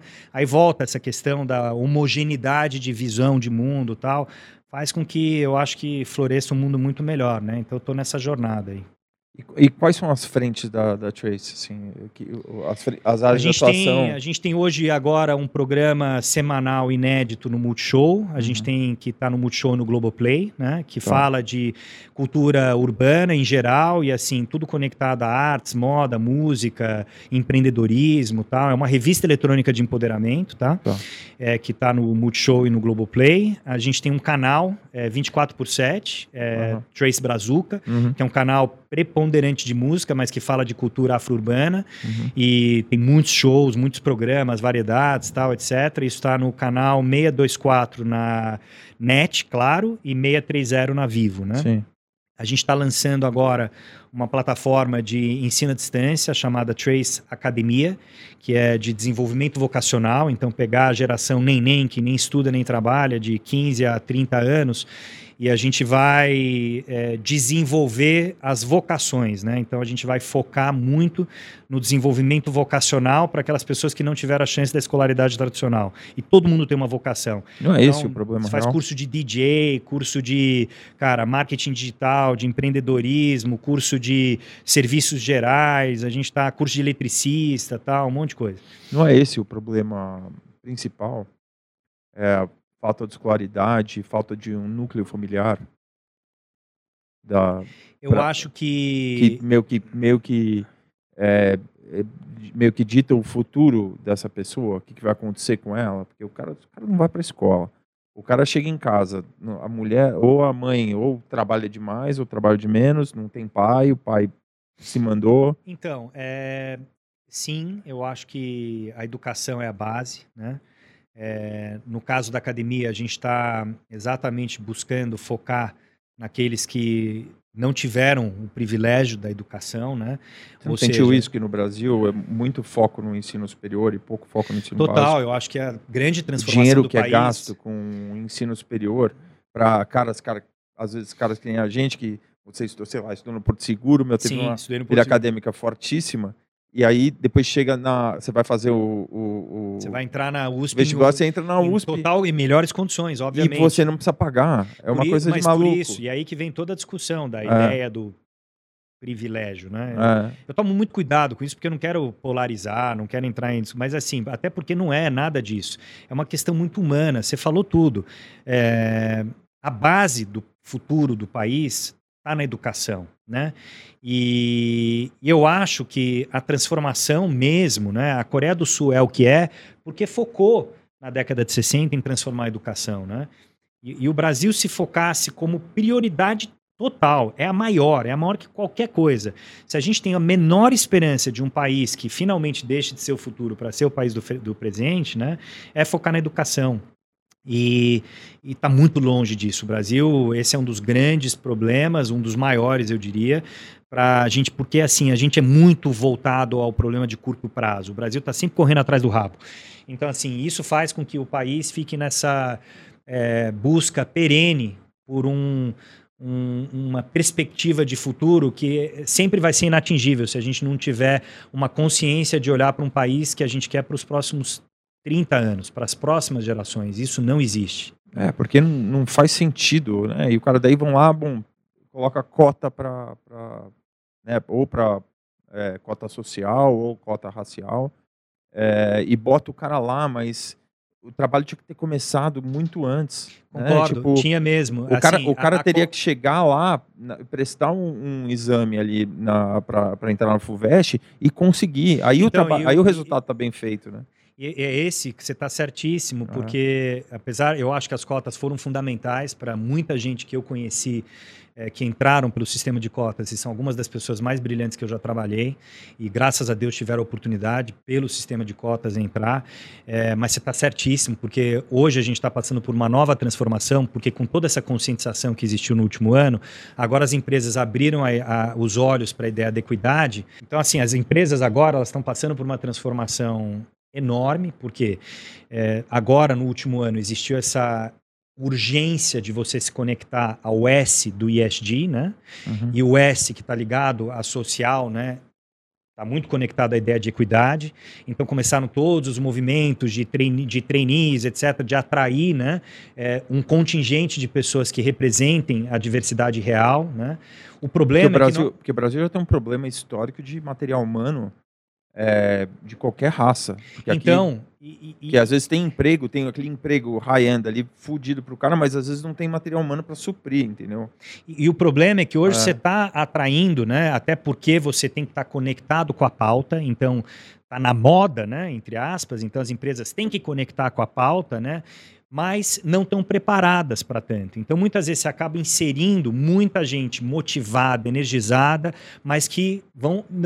Eles, a empresa ela precisa se preparar para abraçar né? É, todos esse, esses movimentos que estão acontecendo de forma exponencial. E é isso que a gente está se propondo fazer, né? A gente está se propondo trabalhar muito próximo, ajudar nesse preparo, conectar. Mas eu fico muito feliz que, graças a Deus, a gente teve nesses movimentos que aconteceram ano passado uma oportunidade histórica de inserção, é, de, de consciência né, do, do Brasil real e do Brasil que a gente quer construir, né? Então estamos numa, numa jornada aí, mas que é uma jornada única. É, cara, é porque se a gente tiver uma classe média é, por exemplo, se dobrar de tamanho, cara, o Brasil. O país mudou. O país vira uma falou potência. Tudo. Uma potência. Então cretina mundial, né? E por isso que a questão que a gente resolveu abordar dois anos atrás, né, quando a gente começou em 2019 com o projeto da Trace, é, a questão racial passa por isso, de forma profunda. Porque, como eu te falei, a base da pirâmide é majoritariamente negra. Então, se a gente construir o Brasil de fato real, com uma classe média empoderada, né, forte, estruturada, esse país ele se transformou mesmo e todo mundo se beneficia. Porque não dá, Silvinho, para a gente viver encastelado, não dá para a gente chegar cada vez mais. Se o país for aprofundando esses gaps de desigualdade, você não vai conseguir chegar e viver consciente, encastelado no teu ambiente, etc., tal, sabendo que as, a profundidade dos desafios em termos de é, desafio social, etc., são cada vez maiores. E o Brasil tem, é um dos, como eu falei, é um dos países que tem as, os, o gap social, é um dos maiores do planeta. E né? piorou na pandemia. E piorou muito na pandemia. Então, eu acho que essa consciência tem que existir a elite é responsável, nós somos parte da elite. Quando eu falo elite, é a elite que teve condição de estudar nas melhores escolas, os melhores acessos, as melhores conexões, os melhores empregos, os melhores que indica, entendeu? Eu acho que é responsabilidade nossa como elite de conectar com esse Brasil que a gente quer ser, com esse Brasil que a gente quer transformar, né? Então, é, e passa por resolver muitas dessas idiosincrasias históricas que o país tem. É, fico imaginando se a gente tivesse a estrutura a estrutura de esporte, por exemplo, que tem no, nos Estados Unidos, né? Isso é uma coisa, cara, que eu invejo muito, assim, é, Isso é espetacular. É uma dizer... coisa incrível, assim, o cara, cara, o cara conseguir uma bolsa de estudo se o cara joga golfe, assim, né? O cara tem uma oportunidade, aí você vê, meu, aqueles caras jogando na NFL, meu, o cara é gigante, o cara é left tackle do Dallas Cowboys. Você vai ver o cara se formou em filosofia. O cara de meu, 300 pounds, enorme assim, cara, um metro, dois metros de altura. É formado Mas em... então, porque é conectado, é. A... você conecta pilares, né, fundamentais, sim, sim. físico e mente, é, é. né? Então dá oportunidade do cara, por exemplo, aqui o cara tem oportunidade, seria jogador de futebol, ele vai bem, não sei o quê, mas não tem essa, esse trajeto do cara, tudo bem, ele é bom, mas então ele vai passar por esse período aqui na faculdade como amador, depois ele vai ser draftado para jogar no profissional. Aqui depende da boa vontade dos clubes, por exemplo, São Paulo faz um trabalho interessante que eles eles pegam os meninos lá em Cutia e eles são obrigados a ter nota boa na escola para poder continuar jogando. Mas é uma iniciativa deles, não é um negócio. Mas imagina iniciativas como essa é. em todos os setores da sim, sociedade, sim, né? Sim. Então imagina é, isso propagado em qualquer ambiente, né? É. De uma, de uma, mas de forma planejada, de forma coesa, de forma consistente, tal. Isso vai mudar o país mesmo, entendeu? Então, é, e, eu acho que é, é, esse o movimento de oportunidade que a gente está vivendo agora. E é isso que é, toda essa transformação de pandemia, equidade e tal, todos os movimentos de conscientização, eles permitem que a gente realmente reflita sobre o país que a gente eles quer falam de música eletrônica? Eu? Eles falam de música eletrônica no Trace bastante Muito, ou pouco? Bastante, fala bastante. fala. A gente fala de tudo, né? A gente fala Eu falei do Black é. Coffee, daí você mandou aquele vídeo dele antigo, né? Do Black Coffee. Sim, ele... sim, sim. Tinha um então, vídeo antigo do Trace, né? Então, a gente, ah. sim, a gente fala de tudo que é conectado ao eixo, né? A, a veia de cultura urbana. E a cultura urbana, quando a gente fala de periferia, etc., é muito cultura negra, né? uhum. né? E o Brasil, é, a gente está também resgatando essa ancestralidade com o continente africano. Então, enquanto você é descendente de francês, eu de italiano, etc., o Brasil, ele, ele, ele expôs até em novelas, etc., muito mais a sua história, né, conectada a, aos imigrantes europeus do que a ancestralidade africana. Então a gente está promovendo essa ponte, né? A Trace, ela é um instrumento de conexão do continente africano com o Brasil, sendo que o Brasil é o principal representante da diáspora negra do mundo. Então, é enorme isso, entendeu? Então, essa conexão do continente africano com o Brasil é, é, transformadora, né? E eu acho que isso também nunca foi feita de forma é, profunda como a que a gente está se propondo fazer. A, né? impressão que eu tenho é que é sempre aquela coisa meio turística, né? O cara chega lá em Salvador, daí tem aquelas baianas, o Lodum, que não sei o que, blá, blá, blá. Ah, conhece aqui um pouquinho, mas não é é, não existe uma, uma coisa muito é, estruturada, assim, parece que é sempre uma coisa meio, sabe, ah, o cara quer chegar no aeroporto e ver ali, sabe que nem chega no Havaí, que o cara ganha o então, colarzinho? É, e, e, e, assim, e por isso que a gente está nessa jornada de mostrar o, a cultura real brasileira, né? Então, o, o, sonho grande, né, quando a gente fala de empoderamento, quando a gente fala da Trace, etc., é, é, mostrar aquilo que nos conecta né, com a real raiz brasileira, com a ancestralidade do país, com o que acontece nas periferias, com o que acontece no, no, no que é o Brasil, né? Então, é, eu acho que reconhecer isso e se conectar com isso é um primeiro passo super importante do, do país que a gente quer projetar para o futuro. Eu acho que com esses acontecimentos aí, George Floyd, etc., eu acho que deve ter voltado uma atenção enorme para o trabalho que vocês fazem aqui, né? É mais que isso, né? Eu acho que, como eu falei, é, aquilo que... A gente, primeiro, a gente estava à frente mesmo, né, do, do, desse movimento, porque a gente lançou em 2019. A Trace no mundo existe desde 2000. Então, é, o, que, o que aconteceu com o assassinato do George Floyd foi essa conscientização e a validação da, da da necessidade premente, né, de você chegar e ter um projeto como esse no Brasil. Então, se existisse algum questionamento ou dúvida ou interrogação em relação ao porquê, né, é, o porquê que a gente trouxe, o porquê que eu abracei, o porquê que o AD abraçou, o porquê que as pessoas que estão comigo nesse projeto abraçaram isso, né, é, agora não existe mais essa dúvida, né, quer dizer, é, quantas e quantos. É, agora, todo mundo, quer dizer, existiu esse movimento de conexão profunda, né, global, global, nos grandes centros, assim. Então, eu estou vendo muitos movimentos, todas as pessoas que trabalhavam comigo, eu trabalhei, quer dizer, no coração de uma empresa britânica, né, e e eu agora vejo essa aceleração de conexão, temos que conectar com essa pauta, né? Mas que a gente fez de forma chegando legítima. atrasado. É, então, mas Pessoal chegando atrasado. a Trace ela chegou onde chegou hoje, estamos na Globo, tal, porque foi feito de forma legítima. Sim. E Foi antes- Foi antes. foi antes. É, Isso foi super é, importante, é. porque a gente conseguiu ser legítimo. E Isso independente de ter sido eu que trouxe ou uma pessoa Mas, é, branca. impor- mas né? é importante pro, pro movimento também ser legítimo, né? Que nem a gente Total. estava falando. Porque, essa- porque sabe o que acontece, cara? Eu vejo muita marca aí que, que se apropriando dessas coisas, ou arco-íris, não sei o quê. E aí a, é, o tênis, que não sei o quê, todo mundo inclusivo, e tem sweatshop na China fazendo tênis para criancinha, entendeu? Então é uma coisa muito hipócrita, entendeu? Então, eu acho que essa hipocrisia que eu, eu vivi na pele, tá? Ah, Porque quando eu cheguei, é, não, foram não, não foram muitas as portas que se abriram, tá? É, e, e depois, quer dizer, houve essa corrida, né? É, Zizão, É, então, Zizão, você assim, por aqui. É, então, é, cara, é, teve algumas, assim, alguns movimentos que eu até eu respeito demais, assim, a Rede TV abriu a porta num, num momento antes de todo mundo, entendeu a oportunidade que tinha, é, puta, a, a Bradesco e Vivo que bancaram o primeiro, a primeira versão do Trace Trends, quando, e é Trends por causa de tendência, né, o Trace, o programa se chama Trace Trends, e é Uhum. Trend de tendência, Uhum. até conectado ao meu histórico é de WGSN, mas é, é, Bradesco e Vivo, que foram os primeiros é, patrocinadores, né? E já estavam, quer dizer, aí você vê a conexão real com a pauta, porque aí teve um monte de gente que correu atrás do tempo perdido, né? Dadas as circunstâncias do, do, do, do tema é, exponencializar após o assassinato do George Floyd, né? Então, é, mas eu acho que graças a Deus a gente está vivendo isso, porque para o Brasil todo mundo ganha. Todo mundo ganha, né?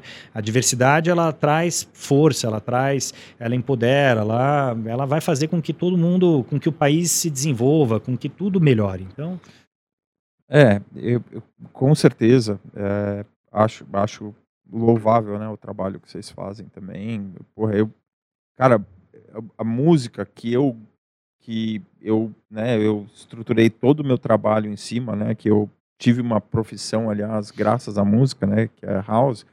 House é uma música que nasceu num movimento negro gay, né, em Chicago e Nova York.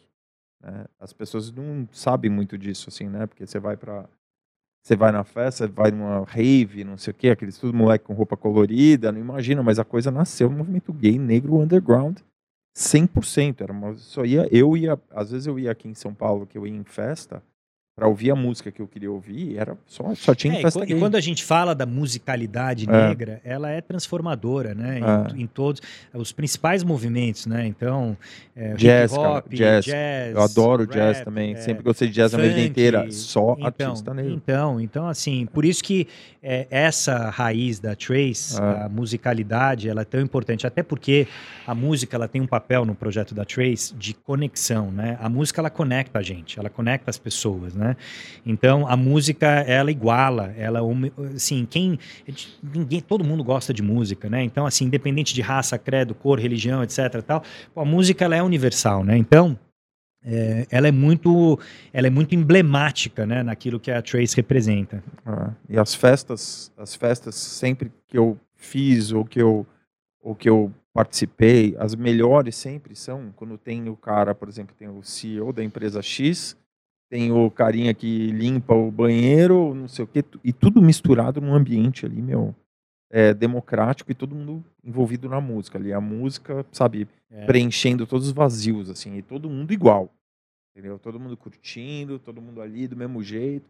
Aquela, tem uma foto do Mark Zuckerberg numa festa, não sei se é uma coisa antiga com a namorada, ele suado, assim, um bando de gente dançando, todo mundo junto, e ele era mais um Zezinho ali no meio, Sim. ali, entendeu? Então essa coisa, cara, isso, isso faz muita diferença não, nessas festas, é, eu acho que foi o objetivo, assim, o lema do house music, assim, sabe? É, é, é, once you enter my house, it becomes our house our music. House, olha que beleza. Então é isso. Então é um, e a um, música é isso, né, é, cara? É. Então, assim, a música é isso. Então... É, então, porra, eu, eu, Só que as pessoas não sabem muito disso, né? E às vezes.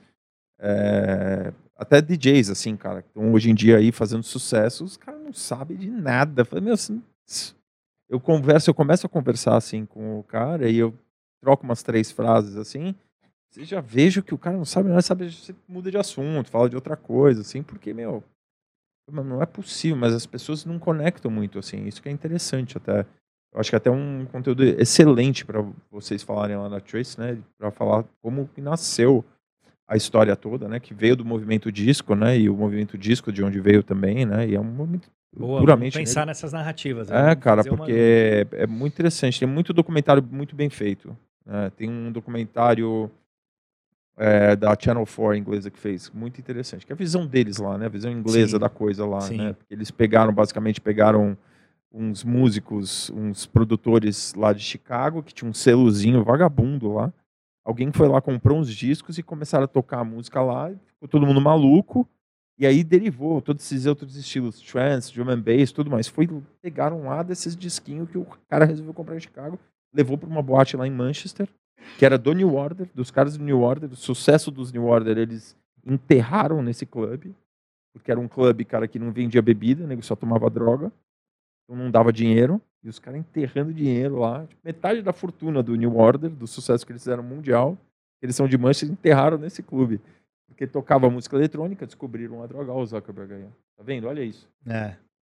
Isso Demais. aí, essa, essa foto tá com flash, né? Mas no escuro ali, tá todo mundo junto ali, não, sabe, ó, e a menina tocando, todo mundo dançando, sabe, o cara ali mais um Zezinho é, ali, E é entendeu? é isso, cara, a música É isso que é o espírito conecta, da coisa, entendeu? A música conecta, a música, é.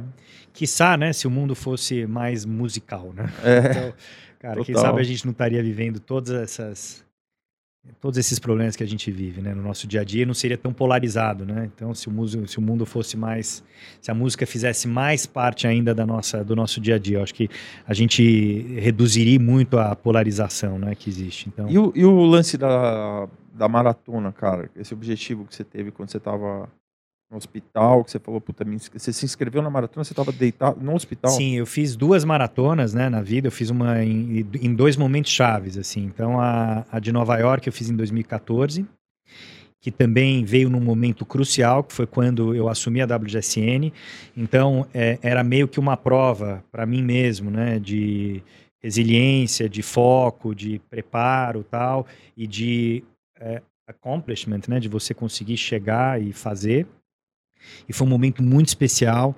E por... Tava frio? Tava frio. Puta, foi assim, 14 foi o ano mais frio do, do, do, dos 20 anos anteriores. Eu não sei, mas assim, sofri. Uhum. E, mas foi uma experiência tão mágica e tão e, e de tanta plenitude, né? Que um mês depois, é, que dois anos depois, quando eu vivi, aliás, quatro anos depois, né? Quando eu vivi o que eu vivi, eu sabia que um objetivo dessa magnitude, né? É, era o que me conectaria, como eu falei, mente, corpo e na minha recuperação, né? Então, é, e eu sou, como eu voltando às narrativas, eu amo storytelling e eu crio essas histórias mesmo e vou atrás é, construindo em cima da história que eu criei, né? Pro bem e pro mal, porque eu já quebrei muito a cabeça mesmo. Quebrei a cara, né? Literalmente. Quebrou a cabeça então, literalmente. Literalmente, né? E quebrei a cara pro bem É. e pro mal, né? Nessas É. narrativas. Porque, obviamente, nem sempre elas são as corretas, né? Uhum. Então já me, já me ferrei bem. Então é. Mas, nesse caso, com, com Chicago, é, foi o que me. Quase foi o que me salvou, viu? Porque é, eu lá no hospital, eu, eu realmente visualizava eu cruzando a linha de chegada, puta, um ano depois, que foi exatamente um ano depois. Então, puta, assim, e, e o que seria, né? Tipo o meu rock balboa, sabe? Aí. É, cara, então assim. Aquela subida da escadaria. É, exatamente. Então, puta, eu visualizei tudo aquilo de, Tá. de treino e tal, e foi exatamente isso. Então, quando eu cheguei lá, é, puta, eu fiz, e eu cravei no, no minuto o tempo que eu planejei. Foi, eu cravei Foi no quanto? minuto, 13h47. Cravei no minuto. Então, assim, foi um negócio profundamente é, organizado, planejado, focado tal. E, e- e sem um pedaço do meu crânio, que agora eu, eu, eu fiz a operação um mês antes da, da pandemia estourar, graças a Deus, eu, eu, o pedaço que eu não tinha mais, eu botei, que é uma placa de acrílico, então hoje em dia aqui eu tenho muito cabelo, então não dá pra ver todas as minhas cicatrizes, né? Se eu fosse Se que nem fosse- você, eu ia ser o... A gente brincou no almoço, né, meu? É, Brincou no almoço, ia ser o Hellraiser. Ia ser cara. meio Hellraiser. Então, assim. mas hoje, cara, eu tenho, então eu, é vida normal, total, Claro, tal. claro. E, cara, e com essa, depois que eu cobri com a placa, né? é, uma- um mês antes da, da, da pandemia começar, por sorte, porque senão eu ia estar até agora com esse buraco. E, e aí eu fiz essa operação um mês antes da pandemia começar. Teve Covid? Não tive, Também não. não tive, graças a Deus. Não tive. Então, Vacinou? é a segunda semana que vem. Ah. É. Eu vou em setembro. É. Segunda dose. Segunda dose semana que vem. Ah. Porque eu vacinei um pouquinho antes por causa da comorbidade, né? No meu caso, Sim. óbvio. Então, E você. E você, eu imagino que as coisas mudaram, né? Mudou para todo mundo, né? Durante a pandemia, o negócio de trabalho todo. Mas mudou para você o jeito que você se comportava também? Você, você ficou naquele lockdown fechado em casa? Eu fiquei, viu, Silvinho? Eu Ah. fiquei bastante. Eu, de novo, né? Aquele primeiro momento, acho que todo mundo ficou, né? É, eu tenho a sorte mesmo, o privilégio de, de poder ficar no interior de São Paulo, num lugar que, puta, é- e que me conecta muito com natureza tal. Então, assim, foi um momento especial comigo, com os meus filhos tal, que eu, eu vivi próximo deles até o...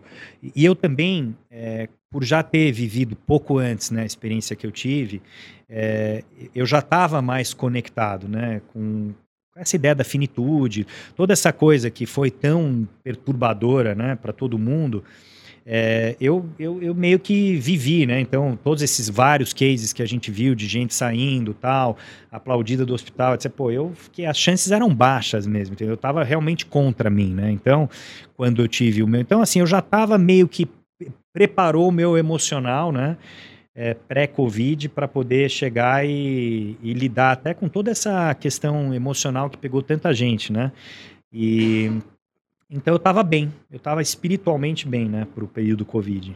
E daí você fez esse primeiro lockdown, depois você começou a trabalhar de novo. Depois aí a gente ainda, quer dizer, ainda tá meio híbrido, né? Tá. Então tá, tá estranho ainda. Eu tenho uma base assim, um escritório base, mas ainda tudo é home office e tal. Você acha É. que vai sustentar isso? Eu acho que vai sustentar um híbrido. Eu Ah. acho que o modelo vai, vai ser muito mais convencional, as pessoas trabalharem, sei lá, terça, quinta no escritório, escolher o dia que vai para o escritório, entendeu? Eu acho que o presencial ele é fundamental, mas ele vai ser híbrido. Então, assim, ah, vou, se tem, uma, tem que levar um filho numa tarde numa escola, faço uma reunião mais tarde, vídeo call. Então, assim, cara, eu acho que o modelo que vai funcionar no futuro é o híbrido mesmo. Cara, é, é porque eu acho. Você quer mais água? Eu tô Não, bem, obrigado, obrigado. tô João, bem. tô bem. O, eu acho que eu- essa- esse negócio de relação é- é- tem uma facilidade enorme, né? Do online, né? Da conveniência. Mas, é, cara, o- as coisas que surgem da relação pessoal, assim, do modo como as coisas são, principalmente processo criativo, assim, cara, é- não dá para substituir. É diferente. Eu acho também, cara. se- eu... se vai ter um híbrido, vai ter dias que vocês vão estar juntos e outros dias online, ok, mas. Não, então por isso que eu acho que não por isso que eu acho que não substitui. substitui. Então, eu vivi na pele, eu É. falei o exemplo da, da WGSN, porque eu sei que a transformação cultural que eu consegui aplicar foi muito em função da conexão olho no olho, né? É que você, tinha que viajar para os você lugares. Tinha que viajar, você olhar tinha na que estar cara, perto, ver o que está na cara, acontecendo. falar com as pessoas, tal. Então, assim, é, eu acho isso é, muito importante, entendeu? Então, eu, mas eu acho que assim a rigidez dos modelos tradicionais sumiram. Então, você vai poder ser muito mais flexível em relação a esse, a esse movimento, né? De espaço de tempo que você pode dedicar para determinada atividade vis-à-vis aquilo que tem no lado pessoal. Você vai poder chegar e ser muito mais flexível em relação ao horário de uma reunião. é. Então, assim, tudo isso eu acho que veio para ficar e melhor. É muito melhor, tá? Aquela ideia que o Google foi transformador, eu lembro, que até 20% do seu tempo você pode dedicar para outras atividades tal. É, o home office que você tinha nas sextas-feiras, isso aí agora acho que não faz mais sentido, porque as pessoas eu meio que direcionar, eu- eu vou lá, fico uma manhã no escritório, à tarde eu faço reuniões de casa, mas aí dá espaço para poder ter outra atividade, até porque com a tecnologia a gente já estava meio que conectado 24 por 7, né? Então, assim, que isso venha para ser mais flexível com relação a essa simbiose entre o lado pessoal e o profissional, né? Então, que funcionem mais integrados isso, né? Então, É, e eu, por exemplo, antes da antes de promover essa mudança aí, sei lá, às vezes tinha meu reunião seis da tarde com a funcionária de não sei quem que não sabe aquelas coisas, cara, que você, você poderia fazer numa segunda-feira numa boa, assim, entendeu? Então, ou numa terça, cara. Então, sabe, eu tava completamente amassado, assim, com essa experiência aí. E foi muito bom nesse sentido. Né? Tem um amigo meu que trabalha numa multinacional e eles, como benefício para ele, ao invés de aumentar salário ou aumentar outras coisas, ou dar um carro novo para ele, eh, liberam ele de trabalhar na sexta-tarde, por exemplo. Ele trabalha sexta até a hora do almoço e vai viajar. então sei lá. isso, assim, é, culturalmente começou a se Isso pré-Covid, né? Pré-Covid. Pré-Covid, É. então. Mesmo no escritório em Londres tinha isso e tal. É. Mas assim, eu acho que cada vez mais isso vai ficar como base, entendeu? Então, tipo assim, puta, esse equilíbrio, né? Entre, como eu falei, essa simbiose do pessoal com o profissional vai ficar muito mais é, é, complementar. E aí eu acho que vai ser muito mais legal, entendeu? Porque, pô, você vai conseguir chegar e ter esse equilíbrio que tanta gente buscava e que por que, que se fala tanto de burnout, etc? Saúde mental agora tá, é, é a tese em voga, né? Muito porque realmente as pessoas estavam vivendo uma vida desequilibrada, né? Então, Pessoas não estão mais frágeis também? eu acho que sim. Eu acho que sim, mas eu acho que ao mesmo tempo que estão mais frágeis, eu acho que estão buscando é, a consciência desse equilíbrio, né? E aí eu acho que isso é transformador. Como eu te falei, mesmo que você ainda não tenha o equilíbrio, a consciência já é super poderoso. Você ter a consciência de querer buscar, né? Então isso já é super poderoso, entendeu? É, a, a sensação que eu tenho é que. Óbvio que todo mundo tem essa. Aquele filme do. Aquele filme do, do Woody Allen, Midnight in Paris. Você assistiu filme? Paris, assisti. Então, é, é- é tipo, o cara achava que a época dele era ruim e que a época anterior era boa.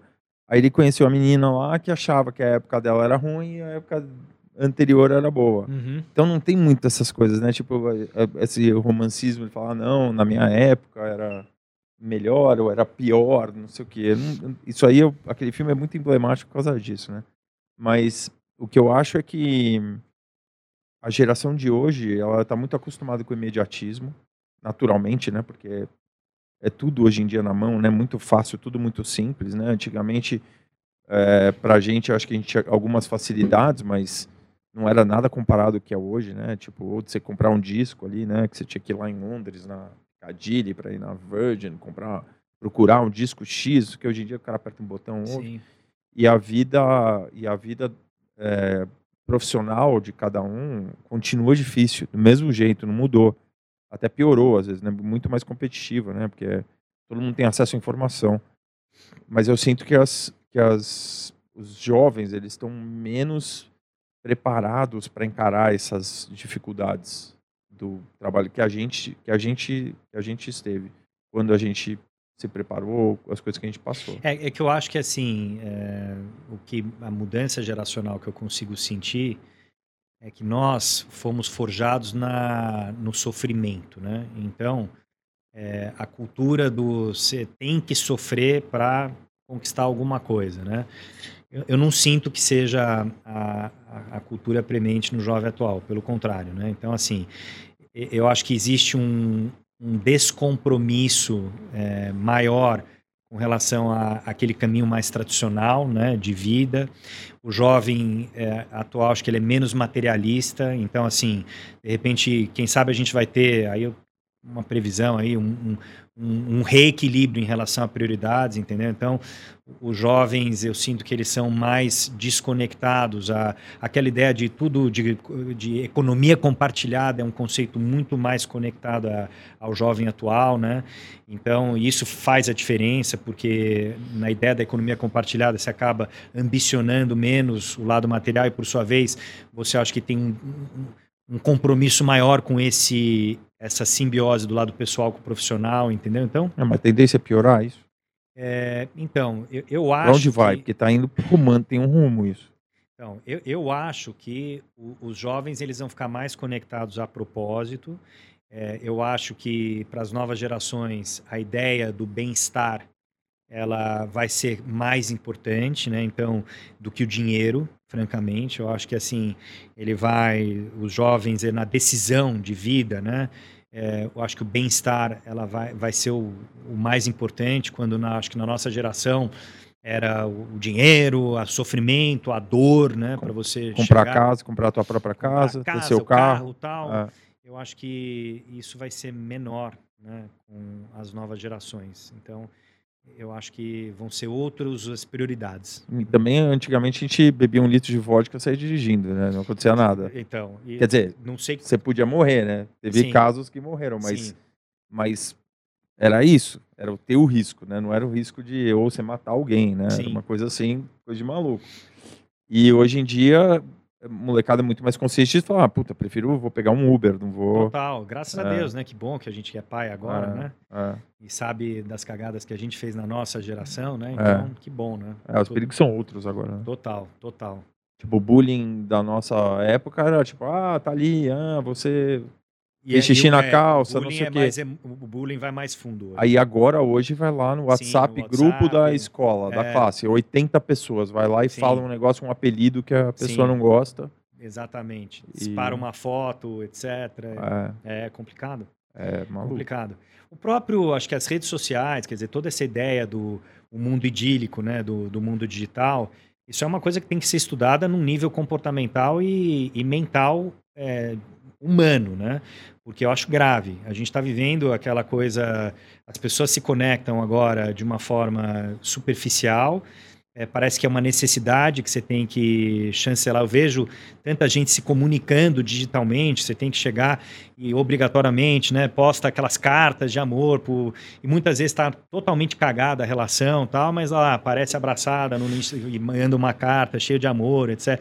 Sim, muitos relacionamentos maravilhosos que não postam e que são maravilhosos. Então, assim, eu acho que a gente vive uma irrealidade, né? É, aquela mundo. vida do Instagram, né? Aquela é, vida do então, Instagram fala, Nossa. Mas eu acho que isso é, é, potencializa os problemas, né? De sim. ansiedade, de saúde mental, etc. Sim, entendeu? Sim. Isso aprofunda é, os desafios, né? Então, eu, eu, eu acho que nós temos um problema a ser analisado mesmo, que é como as pessoas, o lado comportamental mesmo, né, de, de, de todas as redes e tal, porque, é, puta, acho que perdemos um pouco o controle disso aí, né? Tem, é.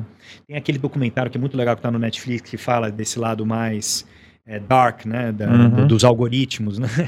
E... Então, mas eu achei que eles se pouparam ali, porque é um documentário, só que é feito por pessoas que criaram o problema. É, então. Mas é, é, então, eles se pouparam, mas eles estavam conscientes em relação sim, ao problema que eles criaram, né? Sim, mas se fosse outra pessoa fazendo um documentário com aquelas mesmas informações, talvez não teria poupado tanto. Eu acho, eu acho que eles se pouparam um pouco ali. Sim. Eles falam, ah, gente que fez, ah, eu sou, era o ex-chefe de não sei o que do Google, do Facebook, não sei o que. E a gente fazia isso, isso, isso. Mas tudo bem, mas você que fazia, não era o. É. Não era um fantasma, era você. É. Ah, tá. Então Agora é too late, fez. né? Eles estão levantando é. o problema que tá too late. É. Inclusive, ele, ele lança esse negócio da polarização muito por causa das redes, né? Dessa, Sim. Que você consome. O que pior veneno que tem é você ficar seguindo o algoritmo de qualquer coisa. Assim. Opa. Se você, se, se você clica no. Por exemplo, eu vou clicar nesse podcast aqui. Aí ele vai te oferecer várias outras coisas similares, assim, né? Ele Sim. te oferece e você fica pensando nisso, mas você for ver o comportamento online da- dos nossos filhos, da minha filha, do meu filho pelo menos, eles ficam só vendo é, aquele Reels lá ou alguma Sim. coisa assim, e ficam só seguindo o que o negócio oferece Sim, o tempo inteiro. sim, sim. Entendeu? É Sim. isso, isso que ele fala que é o pior veneno, e é o que, É. pesso- é o que a maioria das pessoas faz. Sim, e você acaba meio que direcionando, né? É. Então é, é, é- Mas é por isso que eu falo. é que, o cara fique online ali é, o máximo é tempo por isso possível. que é, Preso para vender anúncio. é para estudar mesmo, É, assim. É, é- é- é- é- a gente está vivendo um período aí com, com tudo que traz de benefício essa conexão global, mas também a consciência dos desafios que É. isso traz, né? Então, É, e o poder, né, cara? E, É. e- e- e isso tá no poder de pessoas que não foram eleitas, né? exatamente. E que podem decidir, cara. Estão Sim. com o dedo no pulso da humanidade. Sim, Ou pior ainda, das pessoas que financiaram eles. sim, sim. Isso é uma coisa de maluco, cara. Uma coisa de maluco que. É, acho que assim, quando a gente olha para o futuro, né, é, os algoritmos, inteligência artificial, tal, assim, vale ler os livros que o Elon Musk sugere de revolução de AI, né? Porque, cara, é, Ele é bem preocupado com ele é com razão, né? Porque quando a gente fala, é, assim, não deixa de ser já um ponto que você está levantando aqui, não deixa de ser um dos pontos que ele levanta como a gênese do, do desafio, né? Porque, de certa maneira, é uma inteligência artificial que está te direcionando o conteúdo que você está consumindo, que está meio que direcionando o teu padrão de comportamento e consumo, né? Então, é, não deixa de ser hoje a gênese do futuro que a gente que ele vê de, de, um futuro realmente, cara, complexo e obscuro mesmo de, de inteligência bem artificial, etc. Né? Então, Ele é bem pessimista. É. Ele acha que tá tarde demais pra corrigir. Você, co- você conhece um cara chamado Lex Friedman? Sim, mas eu sim. É, puta, o podcast dele é sensacional, cara. É muito, muito bom. Muito, muito bom. Incrível. E ele é, ele é um dos maiores especialistas de, de AI do mundo, assim. Mas ele leva gente de todo tipo lá, né? Então, leva. Ele, é, ele luta jiu-jitsu, então ele leva cara lutador de jiu-jitsu, mas é muito interessante, cara, também. Depois eu te mando as coisas dele aí, você vai gostar. Bom, Zizão, Cara, foi demais. demais. Muito bom. Demais. Foi melhor que eu imaginava. Já sabia que ia ser legal, mas Muito legal. imaginava, cara. Depois, quando você acabar esse teu projeto e desse livro aí, volta aqui pra gente falar Com sobre ele. certeza, fechadíssimo. Você tem um Vamos- prazo aí, um timeline? É, acho que a gente tá. Eu tô nessa. Sozinho? Nessa startup que eu tô com mais três pessoas e que é ligada à liderança humana, e aí meio que eu vou casar o lançamento do livro com, com essa startup. Tá pronto, então? Tá, tá alguns capítulos já prontos. Ah, tá. Então, é. Então o quê? Mais um ano? Eu acho Seis que é mais meses? uns seis meses. Né? Seis meses? É, Legal. Então volta aqui quando Boa. você escrever pra gente falar. vai ser um prazer. Valeu. Valeu.